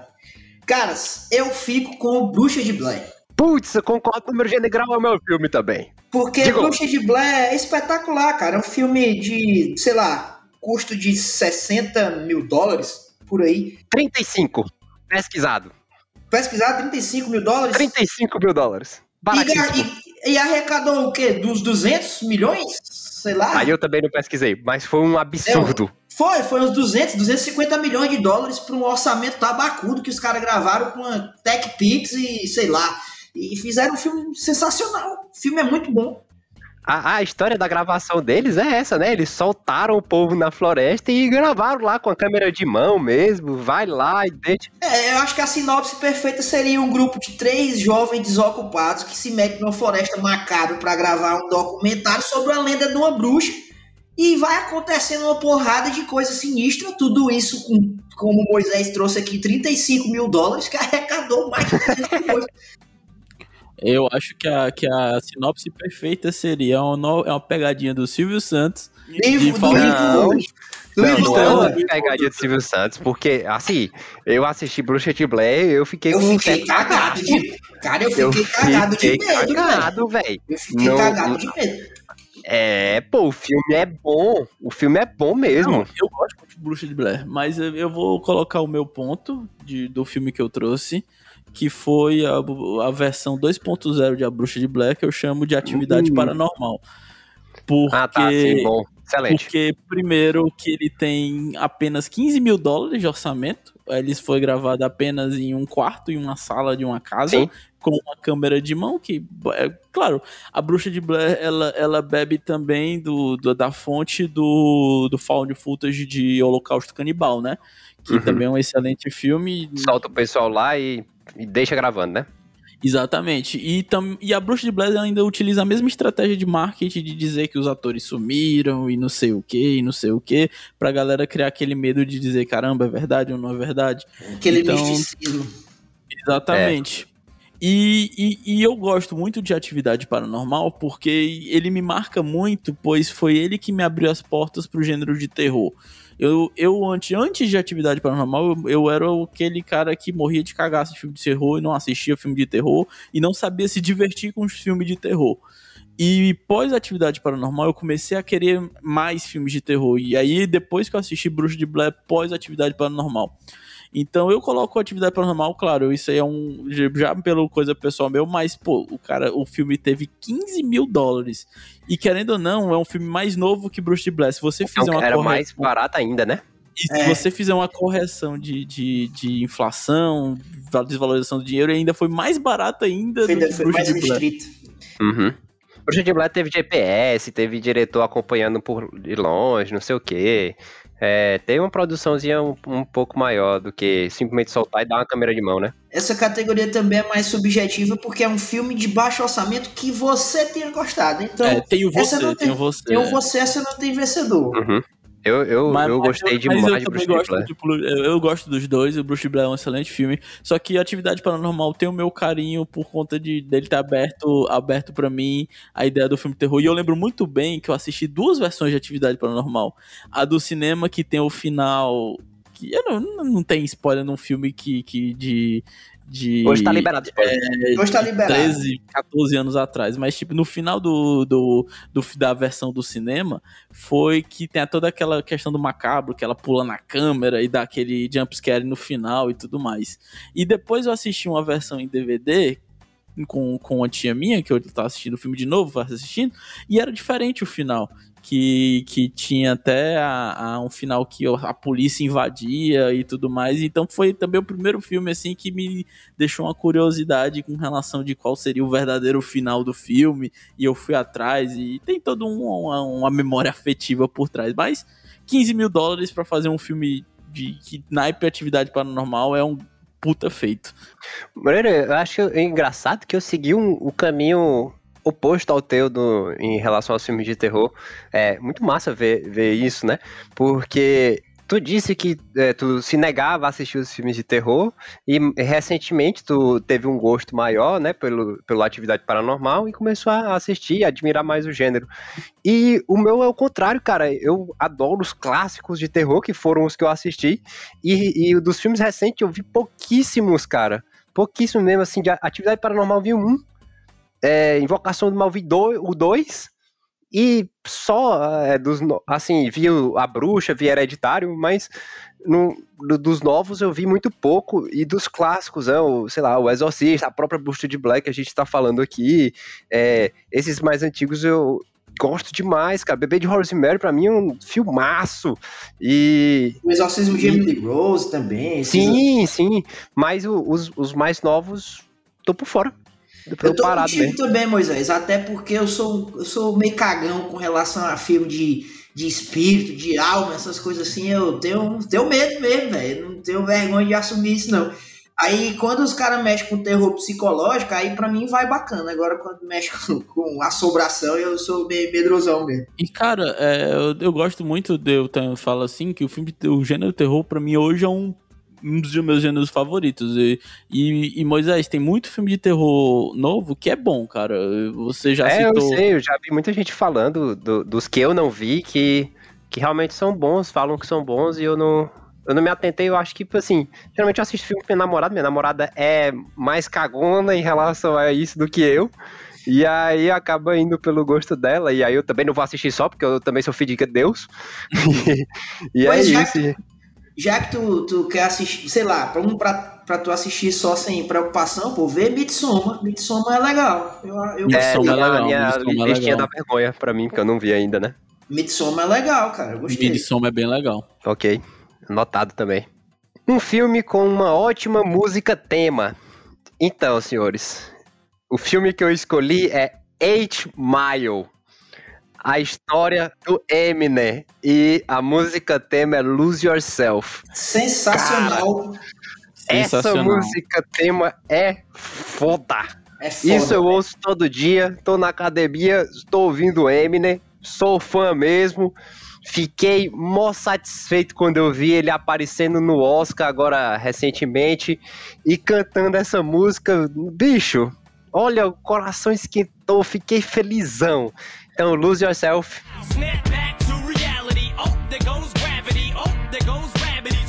Pois empatou, viu, Moisés? Empatou porque eu, eu concordo contigo. Apesar de ter trazido uma diferente, mas eu, eu acho que Eminem, velho, pra mim é uma referência e Lose Yourself, por salvo engano, ele compôs durante a gravação do filme, tá ligado? Sim, sim. Foi tipo, ele era tipo, guardados as devidas proporções, o que o Noel Rosa foi pro samba, que o cara sentava na mesa de um bar, tomava cachaça e os malucos chegavam, ô Noel, compõe uma música pra mim, tá, então me paga uma cerveja que eu componho aqui pra ti. Aí ele ia e fazia no guardanapo ali, entregava pro cara, a música faz sucesso até hoje, entendeu? Então o Eminem foi, o, o, ele o Eminem, ele, a história dele, inclusive no rap, ela, o filme traz isso, pô, o cara é branco né? O é. rap, ele originalmente é um, surgiu do movimento de, de, negros, movimento mais sim, sim. de bairro lá nos Estados Unidos, e o Eminem ele sofreu preconceito por ser branco no meio do rap. É o Rabbit. É o Rabbit, né? Que eles falam até no filme. É. E assim, é uma coisa que mostra no filme que ele já falou que faz isso na vida real. Ele anda com um caderninho, porque todo tempo ele tá pensando nas rimas e no que ele pode fazer para melhorar a música dele. E tá lá anotando no caderninho. Ele tem um caderninho gigante que anda com ele, que ele pensa na rima, anota e usa nas músicas depois. Então, velho, eu sou fã demais desse cara. Eminem é foda rap é, é um gênero para mim que, sem brincadeira, eu ouço todo dia, porque é o gênero que eu ouço na academia e tá aí minha música, Lose Yourself, 8 Mile. Pois vou compartilhar contigo depois, Moisés, minha playlist de rap e quero que tu passe para mim também a tua, porque eu gosto muito de escutar rap no, na academia também. Por favor. Ah, é, é o meu vai ser um pouco mais diferente de vocês, porque a música é uma melodia. Porque, cara, não tem como falar de música tema sem, sem lembrar do, da clássica Marcha Imperial, cara. Não tem como, não tem como você ter uma música tema sem a Marcha Imperial.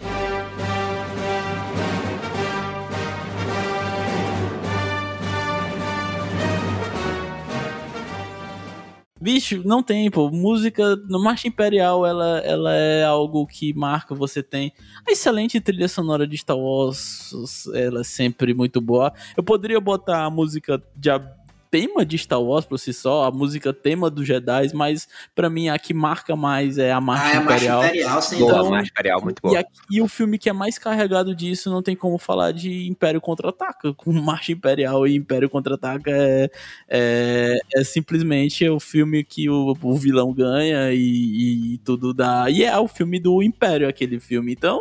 Velho, é, é John Williams. John Williams é. John Williams, Porra, Jurassic Park, a própria lista de Schindler, tudo isso, Resgate do Soldado Ryan, tudo é John Williams, cara. Indiana Jones, Harry Potter, tudo isso é John Williams. É, o cara tem um currículo até mais ou menos. É, é velho. Não, não, não, dá, dá pra ele botar no LinkedIn esse currículo. Dá. Pode. Pode botar, tá, tá aceito. Aí não, não criou, não é uma música cantada, mas, pô, não tem, não tem uma música que expressa, é uma música que tem peso, é uma música que tem sentimento. Eu, eu não tiro o mérito de Eminem, pra mim Eminem é um dos meus rappers favoritos, eu também gosto muito de rapper. É, então Lose Yourself, pô, a música foi criada para o filme e ela é fantástica, é, diz tudo, a música, ela, é ela narra a vida do direitinho e cai tudo certinho com, com tudo, mas Marcha Imperial, cara, não tem como. Boa. Eu tava na dúvida entre pôr um na cabeça de perfume de mulher, né? Que é o tema, é o tema do meu filme favorito. Mas eu, como eu já coloquei perfume de mulher em outras categorias, eu resolvi escolher uma outra música tema de um filme que gosto muito e me marca bastante por ter sido a primeira atuação grande que eu vi do Daniel Day-Lewis, no caso, o último dos Moicanos. E a música tema é sensacional, velho. Aquela música tema que não é, é, cantada nem nada, é só uma melodia. Mas é uma música muito boa, velho. Salvo engano, o nome é The Kiss, do Trevor Jones.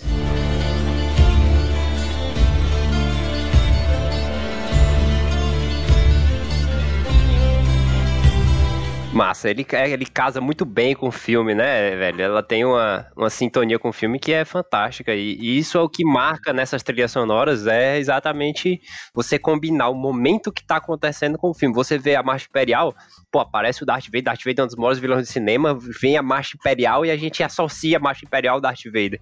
O último Moicano tá acontecendo lá, uma batalha, não sei o que, e tá tocando aquela, a, esse tema e, velho, muito bom.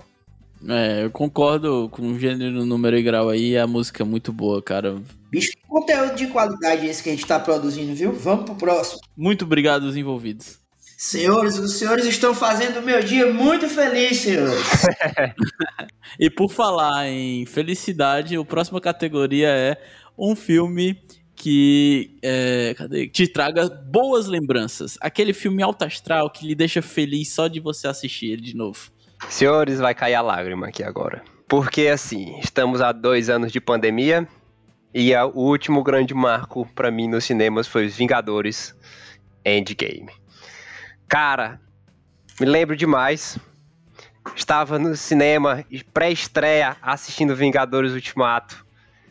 E, bicho, você ter aquela sensação de estar tá no cinema e assistir de galera e parecia um estádio de futebol, a gente se envolvendo tanto com aqueles personagens. Nossa, bicho, que saudades do cinema. E a, a lembrança boa que eu tenho agora, nesse momento, é de estar perto de todo mundo e estar assistindo nesses filmes e estar vibrando com o Capitão América pegando o martelo do Thor e todo mundo aparecendo no meio da guerra e, e ele falar finalmente, depois de 15 anos de universo Marvel e nada disso e ele muito calmamente falar Avengers Assemble. Puta que pariu, minha arrepiei, nossa senhora. Arrepiei, arrepiei. Então, muito bom, velho. Nossa, velho. A sua esquerda, capitão, é. tá lá. O Chadwick Boseman e todo mundo de Wakanda. É, nossa, bicho. me arrepiei então... agora aqui, cara. Me arrepiei. Então, tudo que eu queria nesse momento era poder ir pro cinema com meus amigos, juntar uma galera, Agora tá no cinema é, King Kong vs Godzilla, né? Uhum. Pô, tá aí um filme que dá. Vamos de galera, vamos gritar no cinema, vamos torcer, a, ficar louco com cada porrada. Vamos apostar. É essa sensação que eu tô, que eu tô sentindo falta. Verdade. É, parabéns, Aspira. Caras, o meu filme, o que eu escolhi aqui também me, me, me arrepia um pouco e me traz um certo saudosismo é o Conde de Monte Cristo, cara. Filmaço. Filmaço, filmaço, entendeu? E livro melhor ainda. Pois é, o livro é espetacular e eu gostei do, do filme porque foi uma boa adaptação. E a Muito minha escolha por ele é porque era uma história que a minha avó, que Deus a, Deus a tenha, ela me contava para dormir. A história do Conde de Monte Cristo. Me lembro que eu me deitava com ela na rede e ela me contava a história do Conde de Monte Cristo para dormir, me dava é, é, revista para colorir do Conde de Monte Cristo, um, um, filme animado também do Conde de Monte Cristo. E aí depois, quando eu assisti o filme, ela ainda era viva, é, eu assisti com ela, foi um filme que, que a gente achou muito massa, se emocionou, então É, é um filme que eu sempre que eu posso eu assisto. E uma cena que eu acho muito bonita do filme, que me marca sempre, é a luta do Edmundo Dante com o Fernando Mondego naqueles campos de trigo, né? Que é uma cena espetacular. Já foi proteção de tela do meu desktop inúmeras vezes. Então, Conde de Monte Cristo é um filme que me traz uma lembrança boa de uma vivência que eu tive com a minha avó. É, esse é o filme que eu escolho. Ah, ótimo. Excelente. O meu filme é um filme simples, não é muito conhecido, mas ele traz uma lembrança muito boa, que é o filme Sombras da Noite, com, com o Johnny Depp. Que é um filme divertido, é um filme legal, nada demais. Só que ele traz uma lembrança muito boa, porque foi nesse filme que, que eu pedi a minha esposa em namoro pela primeira vez. Então, tipo, tem todo um apelo sentimental que eu olho para esse filme quando eu assisto ele, eu lembro das cenas e tudo mais, então me traz uma boa lembrança, porque hoje a gente caso tá casado e tudo mais.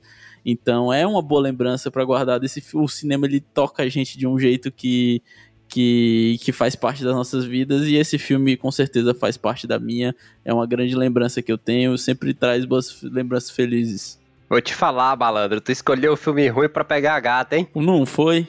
É, o cara, é, na, no, na, época que eu ia com as paqueras, eu pensava logo assim, rapaz, eu vou escolher aqui um filme do Didi, que é pra ninguém prestar atenção. Então, é, tu, foi, tu foi mais ou menos na mesma linha, cara. É, se o cara vai pagar 40 conto pra ir, pra ir se pegar no cinema com a gata que ele tá afim, pô, se tu vai pagar 40 conto, tu vai pra aquele outro lugar, entendeu? Vai assistir o filme. tá certo, tá certo. Olha, agora sim, Moreira, o, o Sombras da Noite, ele bebe um pouco do, do que eu falei anteriormente, do Dança dos Vampiros. É, é como se fosse a versão Tim Burton e pior do Caramba. A Dança dos Vampiros. Mas a Dança dos Vampiros é de pau. Ah, deve ser bem melhor mesmo dos Vampiros. O Sombras da Noite, ele é... Ele não é ruim, ele é legalzinho, ele é legalzinho. Não, não digo que o filme é ruim, eu já reassisti o filme algumas vezes. Ele tem, tem esse peso sentimental, né? Por conta que ele foi parte da, da minha história de casal, da adolescente, onde é que o adolescente levava a, a, a, e os seus primeiros encontros, primeiros beijos sempre eram no cinema. Quem nunca, né? Não, não. Então, e esse filme tem esse, essa carga emocional. Mas é um filme divertido e, e, o Johnny Depp tá bem nesse filme. Ele não tá ruim, não. Ele é o Johnny Depp fazendo de Johnny Depp. Inclusive, tu poderia alocar esse filme na próxima categoria.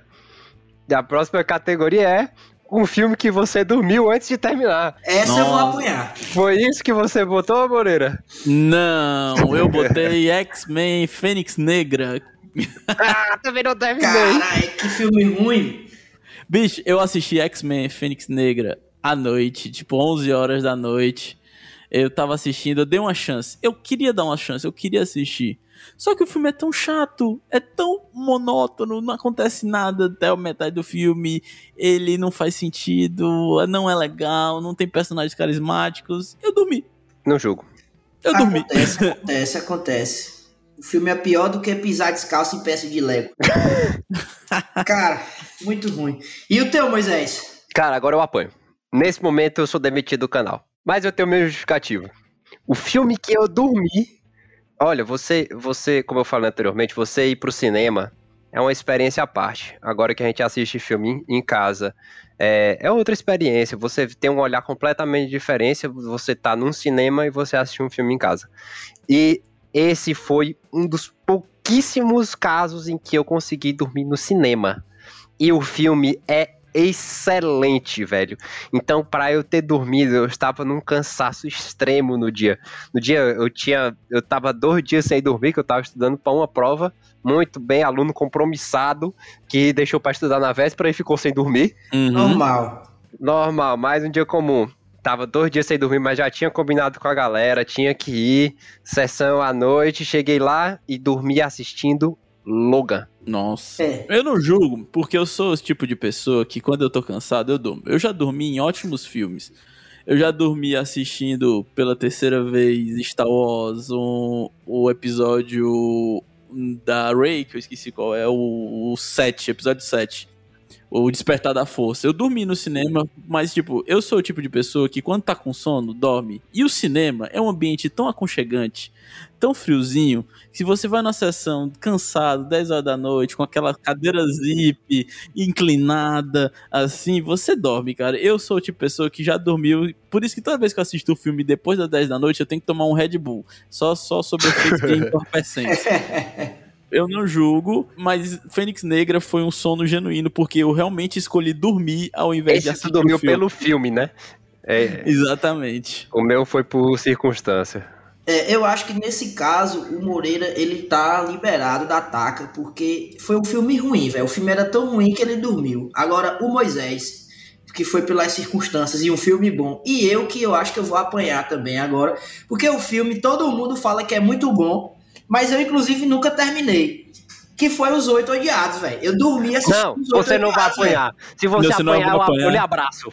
Você não vai apanhar porque eu também dormi em Os Oito Meu Odiados e eu irmão, não todo terminei. mundo fala, todo mundo vira pra mim e fala, puta que pariu, Lução, como que tu dorme assistindo os oito odiados? Meu filho, o filme tem duas horas de duração, é dentro da porra de uma cabana, não acontece nada, eu tava pra morrer de sono e dormi, entendeu? Os oito, Aí, também os nunca oito mais fui atrás de odiados, assistir. odiados é o pior filme do Tarantino. Pois é, velho, quando, eu, quando eu falo isso, velho, eu falo Eu isso.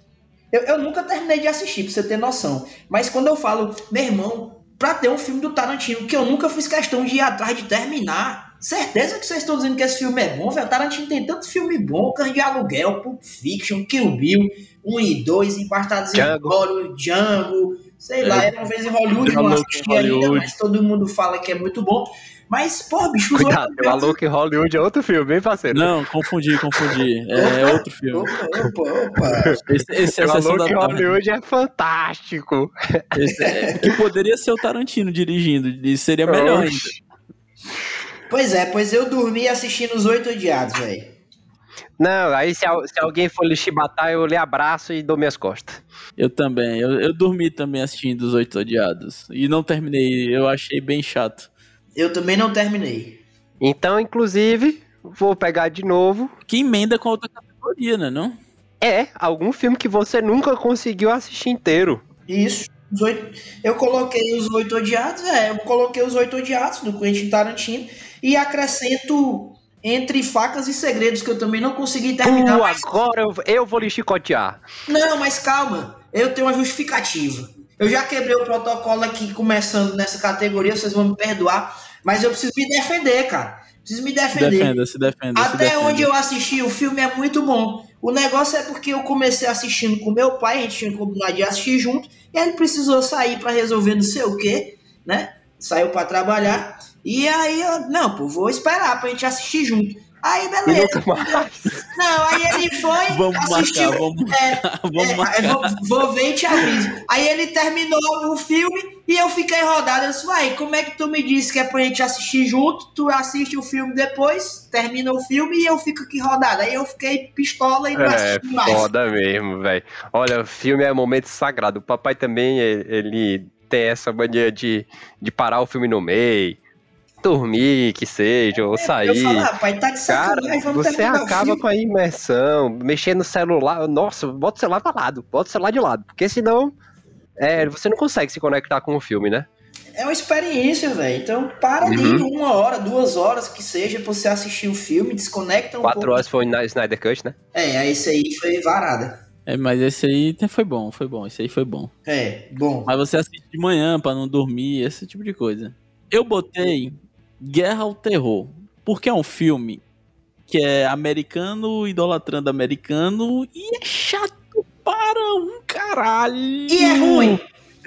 E o filme é ruim, eu não, Hum. eu, eu não consigo acreditar que esse filme, eu salvo engano, venceu o Avatar Venceu. na luta pelo Venceu, Oscar. velho. venceu. Eu Venceu. acho, que, eu acho que venceu porque foi briga de ex-esposo com ex-esposa e o cara deve ter ficado do lado de alguém. Mas enfim, bicho, vencer a Avatar tinha que ser um filme muito, muito bom. E Guerra é Avatar foi?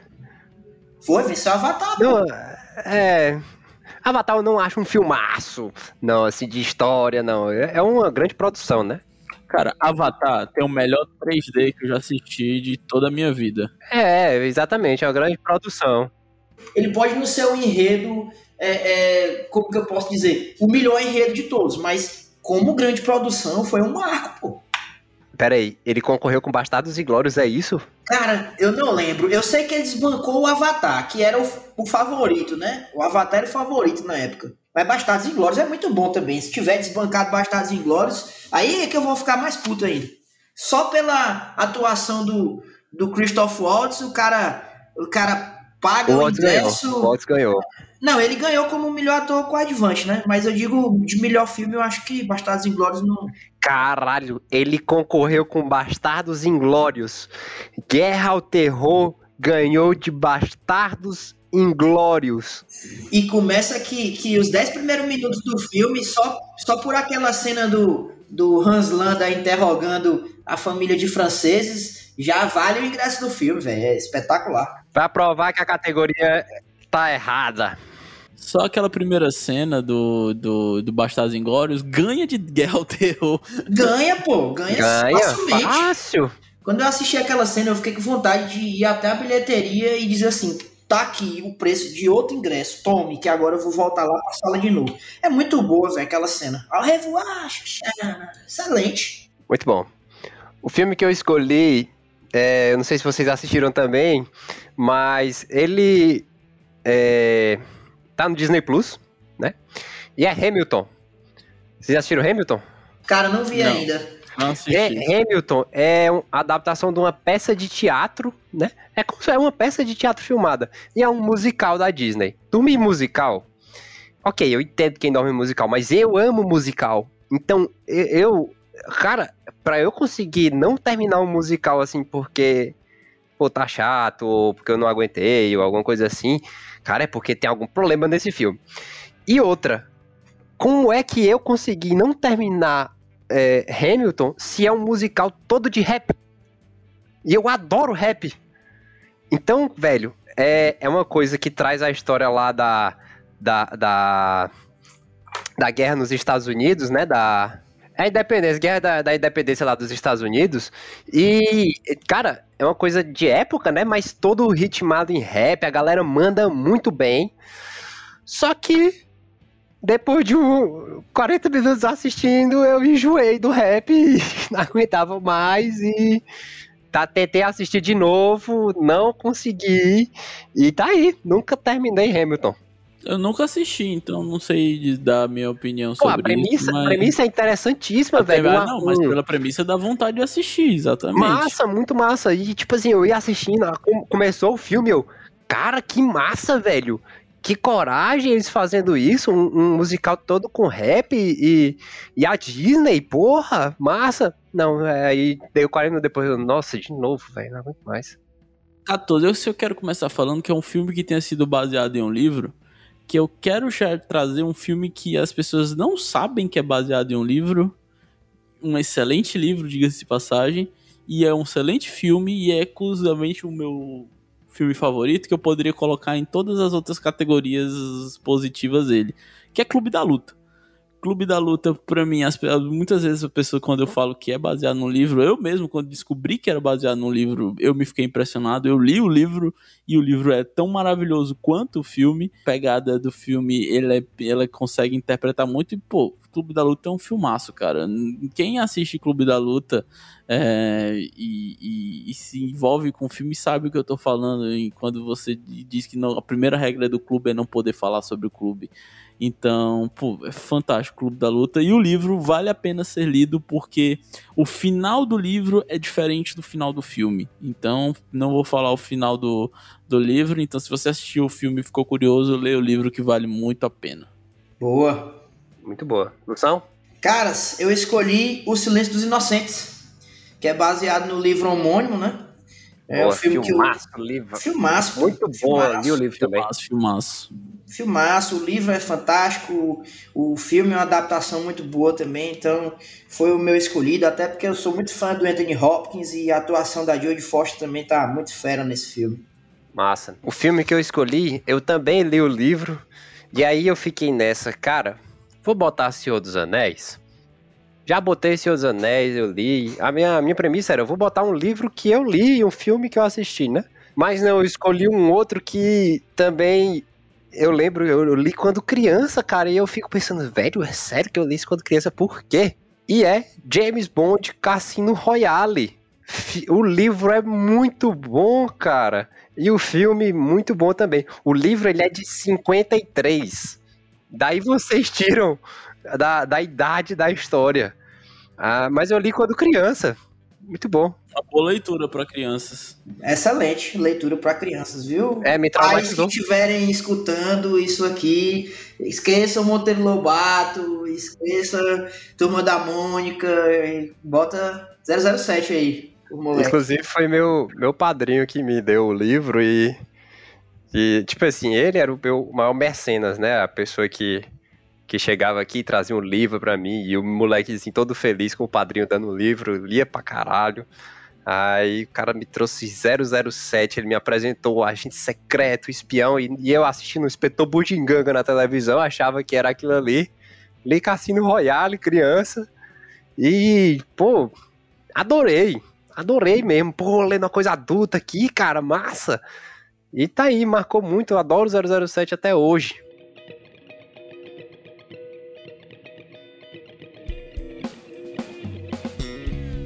Podemos continuar para a categoria seguinte, que eu tenho uma ressalva para fazer dessa categoria, que eu queria que vocês, doutores, é, donos de uma sapiência muito elevada, pudessem sanar minha dúvida, que é o seguinte. A próxima categoria é um filme que tenha participação de algum famoso que não seja ator. O problema é, esse famoso ele faz uma ponta ou ele participa plenamente do filme? Cara, pois é, eu fiquei com essa dúvida e escolhi dois filmes. Pro, eu também fiz isso. Que, porque assim. eu também fiz isso. O Santo também? Também. Então vamos fazer os dois, o da ponta e o do ator. Eu, como eu iniciei, eu vou começar. O do ator, eu não tenho como não falar de Space Jam. Impossível Porra, eu também, caralho. não falar de Space Jam com a participação fantástica de Jordan e o Pernalonga. Exato, fantástico, velho. Fantástico, Puta fantástico. que pariu. Space Jam é muito bom. Eu digo que é o melhor crossover do cinema, que melhor do que Expendables, melhor do que tudo. Inclusive, tô, tô, tô juntando dinheiro para comprar minha camiseta do Tony Squad quando sair o, o próximo aí. Cara, tô com medo de verdade desse, desse próximo Space Jam, porque assim. Ele não é, deveria ter sido cara, feito. Não, não, não, não é. eu acho que deveria. Eu, eu, exatamente, eu acho que deveria, porque foi uma coisa tão boa pra gente, cara. A gente ter o Michael Jordan com os Animaníacos, né? Os Looney Tunes. Os, e, os Looney Tunes. Animaníacos, é. não, Looney Tunes e, e, e porra, foi aquele crossover fantástico, as piadas é, inteligentes e aquela história massa. E aí, tipo, a gente ter a oportunidade de ter o, LeBron James, que também representa tanto quanto o Michael Jordan pro basquete, e ter uma oportunidade de fazer um remake do filme, eu espero que as crianças de hoje gostem tanto quanto eu gostei. Assim, pode ser que seja. O problema é se for ruim, entendeu? Se for ruim, mancha, pô, mancha. É muito ruim mexer com isso. Porque se, se for um filme, pelo menos mediano, porque o Space Jam é fantástico, é fantástico, fantástico. É, não tem outra palavra. É, você, ele passa fácil na regra dos 15 anos. O filme é engraçado, ele é divertido, ele é muito bom. Então, você pegar esse filme de agora e, e se fizer algum filme que não, chegue aos pés, pelo menos à altura do anterior, fica uma mancha, um, um gosto ruim, amargo na boca, entendeu? A expectativa é muito alta. É a mesma coisa quando você mexe em, em, coisas que não deveria, como por exemplo, a franquia clássica de Star Wars, quando foi feito a franquia nova da, da 1, 2 e 3, né, do, das prequels Cara, é a expectativa que tinha era a altura. Então, o problema de tudo isso é a expectativa. E você pegar um clássico como Space Jam e tentar refazer ele, um, porque ele vai ser refeito, né? É, é estranho, é estranho. Então. É medo. A sensação é medo. É, não deixa de ser. O filme que eu botei a ponta, eu, por curiosidade, eu assisti apenas a ponta e não assisti o filme. Mas a ponta é fantástica. tem uma, uma lembrança muito boa porque eu assisti ela na CCXP, que é a participação do Neymar em Triplo X. Caralho, velho, Foi meu o que eu gabarito. puxei. Foi o que eu puxei Meu gabarito, velho. Space Jam Foi o- Triple X. Foi o que eu puxei aqui. Porque, putz, aí você. é, Primeiro, o Neymar foi gravado sem o Samuel L. Jackson. então, fica estranho já a montagem da cena. O Neymar, ele impede um assalto com um guarda, um porta-guardanapo fazendo embaixadinha. Embaixadinha. E no Fantástico, final velho. de tudo, cai um satélite e mata o Samuel L. Jackson e o Neymar. E é o Neymar, velho. A gente não consegue levar a sério o Neymar no Não cinema, consegue, pô. Não consegue. Até porque a outra ponta que ele faz é os passos, velho. E La Casa de Papel também, né? É verdade, ela- na casa de Tem papel. La Casa de Papel também. E nenhuma dessas aí eu não consigo levar a sério o Neymar, bicho. No Pois é, cinema não bicho. dá. Você tem muita gente que não consegue levar o cara a sério, até no, na- dentro das quatro linhas da avalia do cinema. Cara, a minha, a minha escolha aqui foi, né? Como eu não sabia se era ponta ou se era de, de fato atuando no filme, eu, eu fiquei entre dois. Triplo X reativado pela participação do menino Ney e também Velozes e Furiosos com, com a Honda Rousey, velho. Porque até então ela não Boa. era atriz, entendeu? Boa, boa mesmo. Fantástico. Até então ela não era atriz, mas ela, ela participa bem do filme. Cara, eu, vou, eu queria deixar uma, uma ressalva aqui, porque eu botei Space Jam porque eu achei que ninguém ia me lembrar de Space Jam. Mas o, o, o que eu pensei inicialmente era no Limite do Amanhã, com o Justin Timberlake, que é muito bom, velho. Uma É premissa sensacional bacana, esse é bom, é filme, bom. cara. É muito A- bom. Tem a, a cena de poker dos caras apostando tempo de vida. Fantástico. É o, é o preço do amanhã, não é? Não? Acho É o preço do amanhã? Eu acho é, o que é, que Limite é, do Amanhã é outro, cara. é, que é O ele. o limite do amanhã não é aquele com o Tom Cruise, não? É, Tomorrow É, é um bom amanhã, coisa assim. Também, também, também. É o preço do amanhã. É, acho que até com a Amanda Seyfried esse filme aí. Parabéns, Moisés. Você, você está alinhado com o gabarito. Eu acho até que. Não, não foi o primeiro filme dele como ator, porque tem um outro lá que é. Eu até esqueci o nome agora. Que É, não sei, eu só sei que ele também. fez N5. Tem. É, é, pois é, ele, ele era um Vinicius, né? Mas tem um outro filme, cara, eu vou pesquisar aqui agora, deixa eu ver aqui. É, é até com aquele é, que fez o Na Natureza Selvagem também.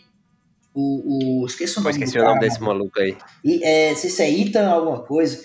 Eu sei que é com o Justin Timberlake também, esse filme. Não tô lembrando agora, que é um grupo de moleque que viaja pelos Estados Unidos aí fazendo merda. É, mas é com ele. Só que o, o- o- é um filme meio fuleira. E esse que tu trouxe pra gente aí é muito bom, velho. Muito bom mesmo. A atuação É dele é bom espetacular. É bom o filme. Eu gosto muito desse filme. É, Justin Timberlake, na época, ele sempre foi um ídolo teen, né? Jovem, na época, como cantor. E aí, entrando no cinema, Agrega um público, né? É exato, velho, ele agrega muito ao público. Eu digo mais, eu posso estar sendo ousado em fazer um paralelo com aquele filme é, O Guarda-Costa, o Mordomo, com a, a, Whitney Houston, né? a Whitney Houston. E o Kevin Costner. Aí é, clássico, né? Exato. Então, tipo, eles tentando refazer a ideia da velha guarda com aquele filme trazer um cantor famoso da velha guarda pra fazer um filme, traz um cantor famoso ídolo teen pra fazer um filme pra trazer esse público, né? Então você tem o entretenimento reciclando é, suas artimanhas, a, a indústria do cinema ela refazendo os seus seus passos. Cara, é, é, falando em, em guarda-costa aí que tu, tu falou, eu não sei se vocês assistiram é, é, uma série da Netflix, o nome é Bodyguard, é, que é como se é muito baseado no filme Guarda-Costa, é com o, o, o Rob Stark de Game of Thrones, né? Eu esqueci Uhum. o nome dele. E, cara, é muito massa, velho. Muito massa mesmo. O primeiro episódio é tenso pra caralho. Muito bom, bicho. Assistam aí na Netflix. Deixa eu colocar na minha lista aqui. Então, a próxima categoria é um filme que eu utilizou de cenas reais. É, eu vou falar aqui o minha, o que eu assisti, assisti recentemente e assim, acho uma injustiça não estar nesse Oscar de 2021. É, quando a gente fizer um cast aí, spoiler sobre o, o Oscar, vou falar desse filme de novo e o filme é Destacamento Blood. Cara, da Netflix, com o Chadwick Boseman.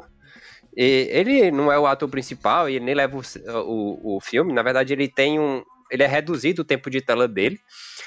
E, é, mas assim, ele começa o filme trazendo cenas do Vietnã e cenas pesadas. Começa é, tem a entrevista do Mohamed Ali, tem cenas do movimento negro e cenas reais lá da, do movimento negro nos Estados Unidos e movimento contra a guerra do Vietnã também. E ele contextualiza bem historicamente, só usando cenas reais. Além disso, velho, o filme é do Spike Lee, né, que vai muito nessa pegada do movimento antirracismo nos filmes dele, né, fez Infiltrados na Clã também. E Destacamento Blood, ele é muito bem dirigido, cara. As cenas de flashback, é, elas trazem muita referência tanto aos filmes de, de que traziam a guerra do Vietnã, quanto às próprias filmagens da época, você vê claramente a. a, a ele, ele mostra explicitamente né, a saída do, do digital, widescreen, para uma coisa nova, né? Pra, aí ele muda a tela para aquela tela 3 quartos, que era mais antigamente, e você vê que fica aquela textura de película, de gravado em película. E muita referência a Apocalipse Now, que é outro clássico no cinema. E, porra, gostei demais. É muito melhor do que vários filmes que estão aí concorrendo a esse Oscar. Então, destacamento Blood, fica a recomendação também. E você, Lúcio, qual você marcou para essa categoria? Como o filme principal que eu marquei para essa categoria foi o Clube da Luta, que tu já trouxe aqui, que era um filme baseado em livro e eu também não sabia. O Clube da Luta tem de cena real aquele, aquele momento em que o, o Tyler Durden tá, acho que é no, no fundo do, de algum negócio lá, que o, que o Edward Norton pica a mãozada nele lá e pega na, na orelha, entendeu? Aquilo foi uma cena real. É, outros que eu citei aqui também, o Django Livre. É, tem o, o DiCaprio, né? É, a cena que, que o DiCaprio é, bate com a mão na, na, louça e quebra e continua gravando. É, também a cena de Bastardos Inglórios em que o, o Coronel Hans Landa, ele, interpretado pelo, pelo Christoph Waltz, que ele, ele vai estrangular a, a Bridget von Hammersmark, né?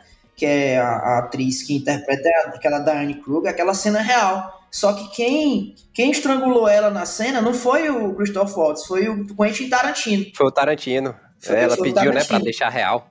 Foi, pediu para deixar real, então ele esgana ela de verdade ali. Eu achei interessante.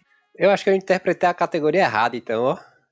Eu acho que sim, porque eu coloquei Missão Impossível, qualquer um, porque as cenas que o Tom Cruise faz são 100% reais. Ele nem usa o dublê, ele faz tudo brilhantemente. Eu sou fã desse cara, ele é um, um idoso com uma forma melhor do que a minha. Então, parabéns, Tom Cruise, por fazer cenas muito reais. Interpretei cenas reais como filmagens reais da época, ou que não faziam claramente parte do filme, que não foram gravadas para o filme. Mas tudo bem, Moisés, você está perdoado.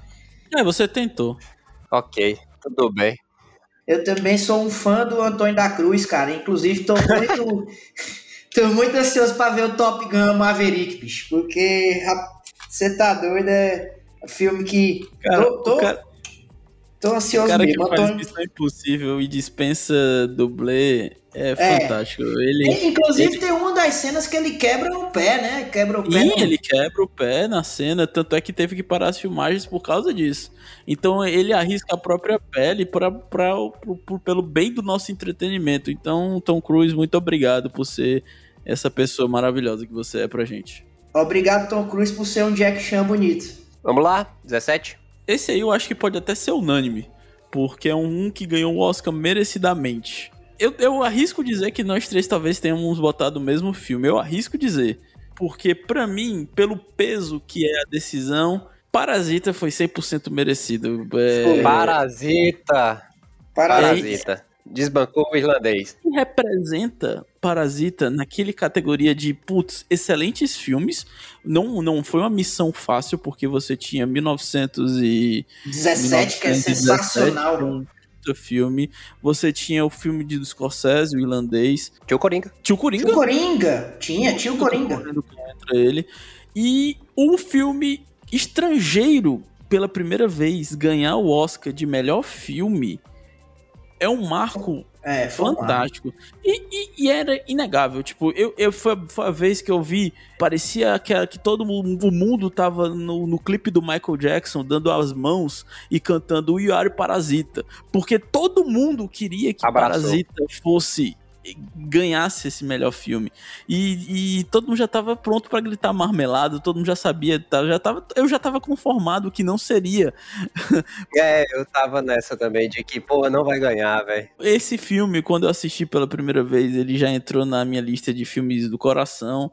É, filmes favoritos que eu, daquele que eu posso assistir 10, 15, 20 mil vezes, que eu nunca vou enjoar.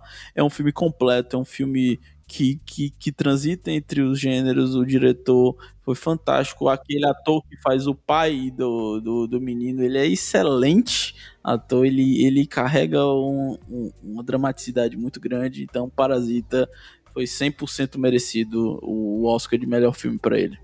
É, eu acho que essa categoria é unanimidade entre a gente, porque eu confesso que quando eu, desses filmes, eu acho que o primeiro que eu vi foi o Coringa. Aí eu, porra, meu irmão, vai ser muito difícil tirar desse filme é, é o Oscar de melhor. Aí depois eu vi 1917. Aí eu falei, rapaz, parceiro, Coringa é muito bom. Mas 1917 é ainda melhor. Depois que eu vi o Parasita, eu fiquei, não, parceiro, tá de sacanagem. Se aparecer algum outro filme melhor do que esse daqui, esse vai ser a melhor disputa do Oscar de todos. Então, quando o Parasita ganhou, eu confesso que eu fiquei surpreso, assim como vocês, por ser um filme estrangeiro e a academia ter um histórico de macacada. Mas eu fiquei feliz, velho. Fiquei feliz porque é um filme espetacular. É, cara, tem a, a história da, da, da academia. para mim, tem uma muito emblemática, né? O, o Oscar de 1999 ficou muito marcado para nós brasileiros. Porque nós chegamos lá com o Central do Brasil. Né? Que é fantástico. E muito, é bom, muito bom, por acaso para mim, ainda não é o melhor filme brasileiro, mas chegamos lá em 99 e ele perdeu justamente, justamente ele perdeu o Oscar de melhor filme estrangeiro para o meu filme preferido, o melhor filme para mim de todos os tempos, que é A Vida é Bela, né? Do, do Roberto Benigni. Benigni. Isso, que na época ganhou melhor diretor, melhor ator, melhor filme estrangeiro, e ele perdeu o Oscar de melhor filme para Shakespeare Apaixonado. E cara, convenhamos que Shakespeare Apaixonado não é um oitavo do filme que é A Vida é Bela. Assim, velho, a gente. Eu cheguei nesse Oscar do ano passado aí do, do Parasita, até. Porra, não vai dar, eles não vão dar o Oscar pro, pra Parasita. E quando saiu o resultado que eles deram Parasita, eu comemorei de verdade. Eu fiquei assim, pô, isso é uma vitória pra humanidade. Outra coisa, Moisés, queria só acrescentar que o que dá mais potência para Parasita é que qualquer um desses outros filmes que concorreram contra Parasita, se tivessem concorrido alguns anos atrás, eles teriam ganho melhor Certamente, filme. certamente. Eu, eu digo, se 1917 tivesse sido no ano anterior, ele teria ganhado o melhor filme. É, talvez. Muito bom aquele filme. Aquela sacada da gravação contínua é um negócio espetacular. Eu fiquei Muito. besta assistindo aquilo ali. Só que não tem como, o Parasita é completo. É um filme é. completo. Do Santo botou Parasita também? Coloquei também. Eu coloquei alguns outros, mas Parasita em primeiro lugar. 18, um, filme que você nunca assistiria de novo. Eu vou, eu vou emendar essa daqui, porque o filme que eu coloquei concorreu com o Parasita e é o irlandês. Não assistiria o irlandês de novo. Porque é enfadonho, é chato, não dá não. Já vi uma vez, tá bom tamanho. Já o meu foi um filme ruim. É, o que eu não assistiria de novo era, foi Demolidor com o Batman, né? Que é o. o Ben Affleck. Ben Affleck. Do, do Moisés, o Ben Affleck. Olha, esse aqui, o Moreira tem que é, guardar muito pela minha amizade com ele, porque eu assisti de novo por causa dele. Né? Ele fez eu assistir para poder, talvez, gravar um futuro cast de piores filmes da história. E eu tive que reassistir o Demolidor. É muito ruim. Aquele filme é muito ruim. Eu não... é, tipo, ele é, ele, ele é maçante o, os diálogos são muito ruins, os vilões são muito ruins, o Ben Affleck é muito ruim, os efeitos são muito ruins, a história é muito ruim. Não, velho, peraí, tem, uma, tem a cena, tem uma cena maravilhosa, que é ele lutando contra a Electra num parquinho infantil. Nossa, que family friendly. As crianças lá brincando e ele lutando no meio das crianças. A cara é fantástica da cena.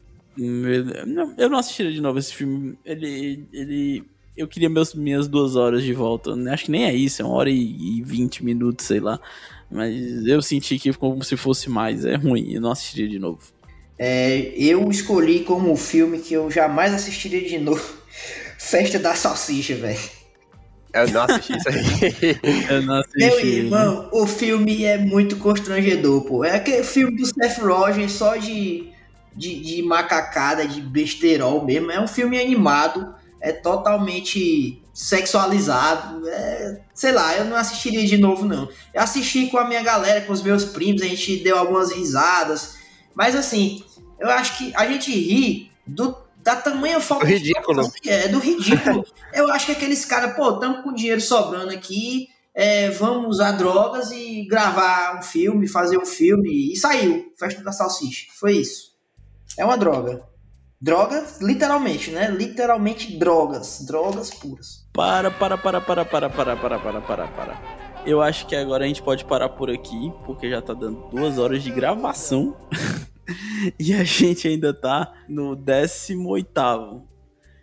Então a gente pode parar por aqui. Lucião, muito obrigado por ter topado gravar essa brincadeira. Moisés, você já é de casa, vocês vão ter que engolir o Moisés um pouquinho mais. Ah, Eu que agradeço a participação, rapaziada, o convite. Fico muito lisonjeado e, e vamos para os próximos aí. Comentem vocês aqui, é, vocês estão ouvindo, até dessas categorias, os filmes de vocês.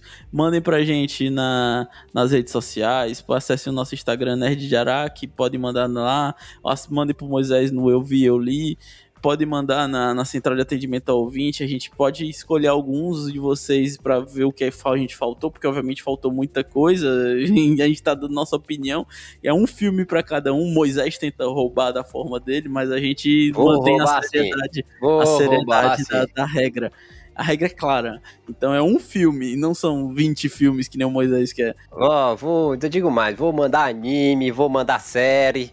E vocês, repito, vocês vão ter que me engolir. Pessoal, muito obrigado você ouvinte que ficou, ouviu até aqui. Vamos tentar fazer que isso não vire um Snyder Cut gigantesco de 4 horas de duração. Agradeço a todos que escutaram até aqui. Episódios novos todos os sábados. Obrigado e tchau. one drunk.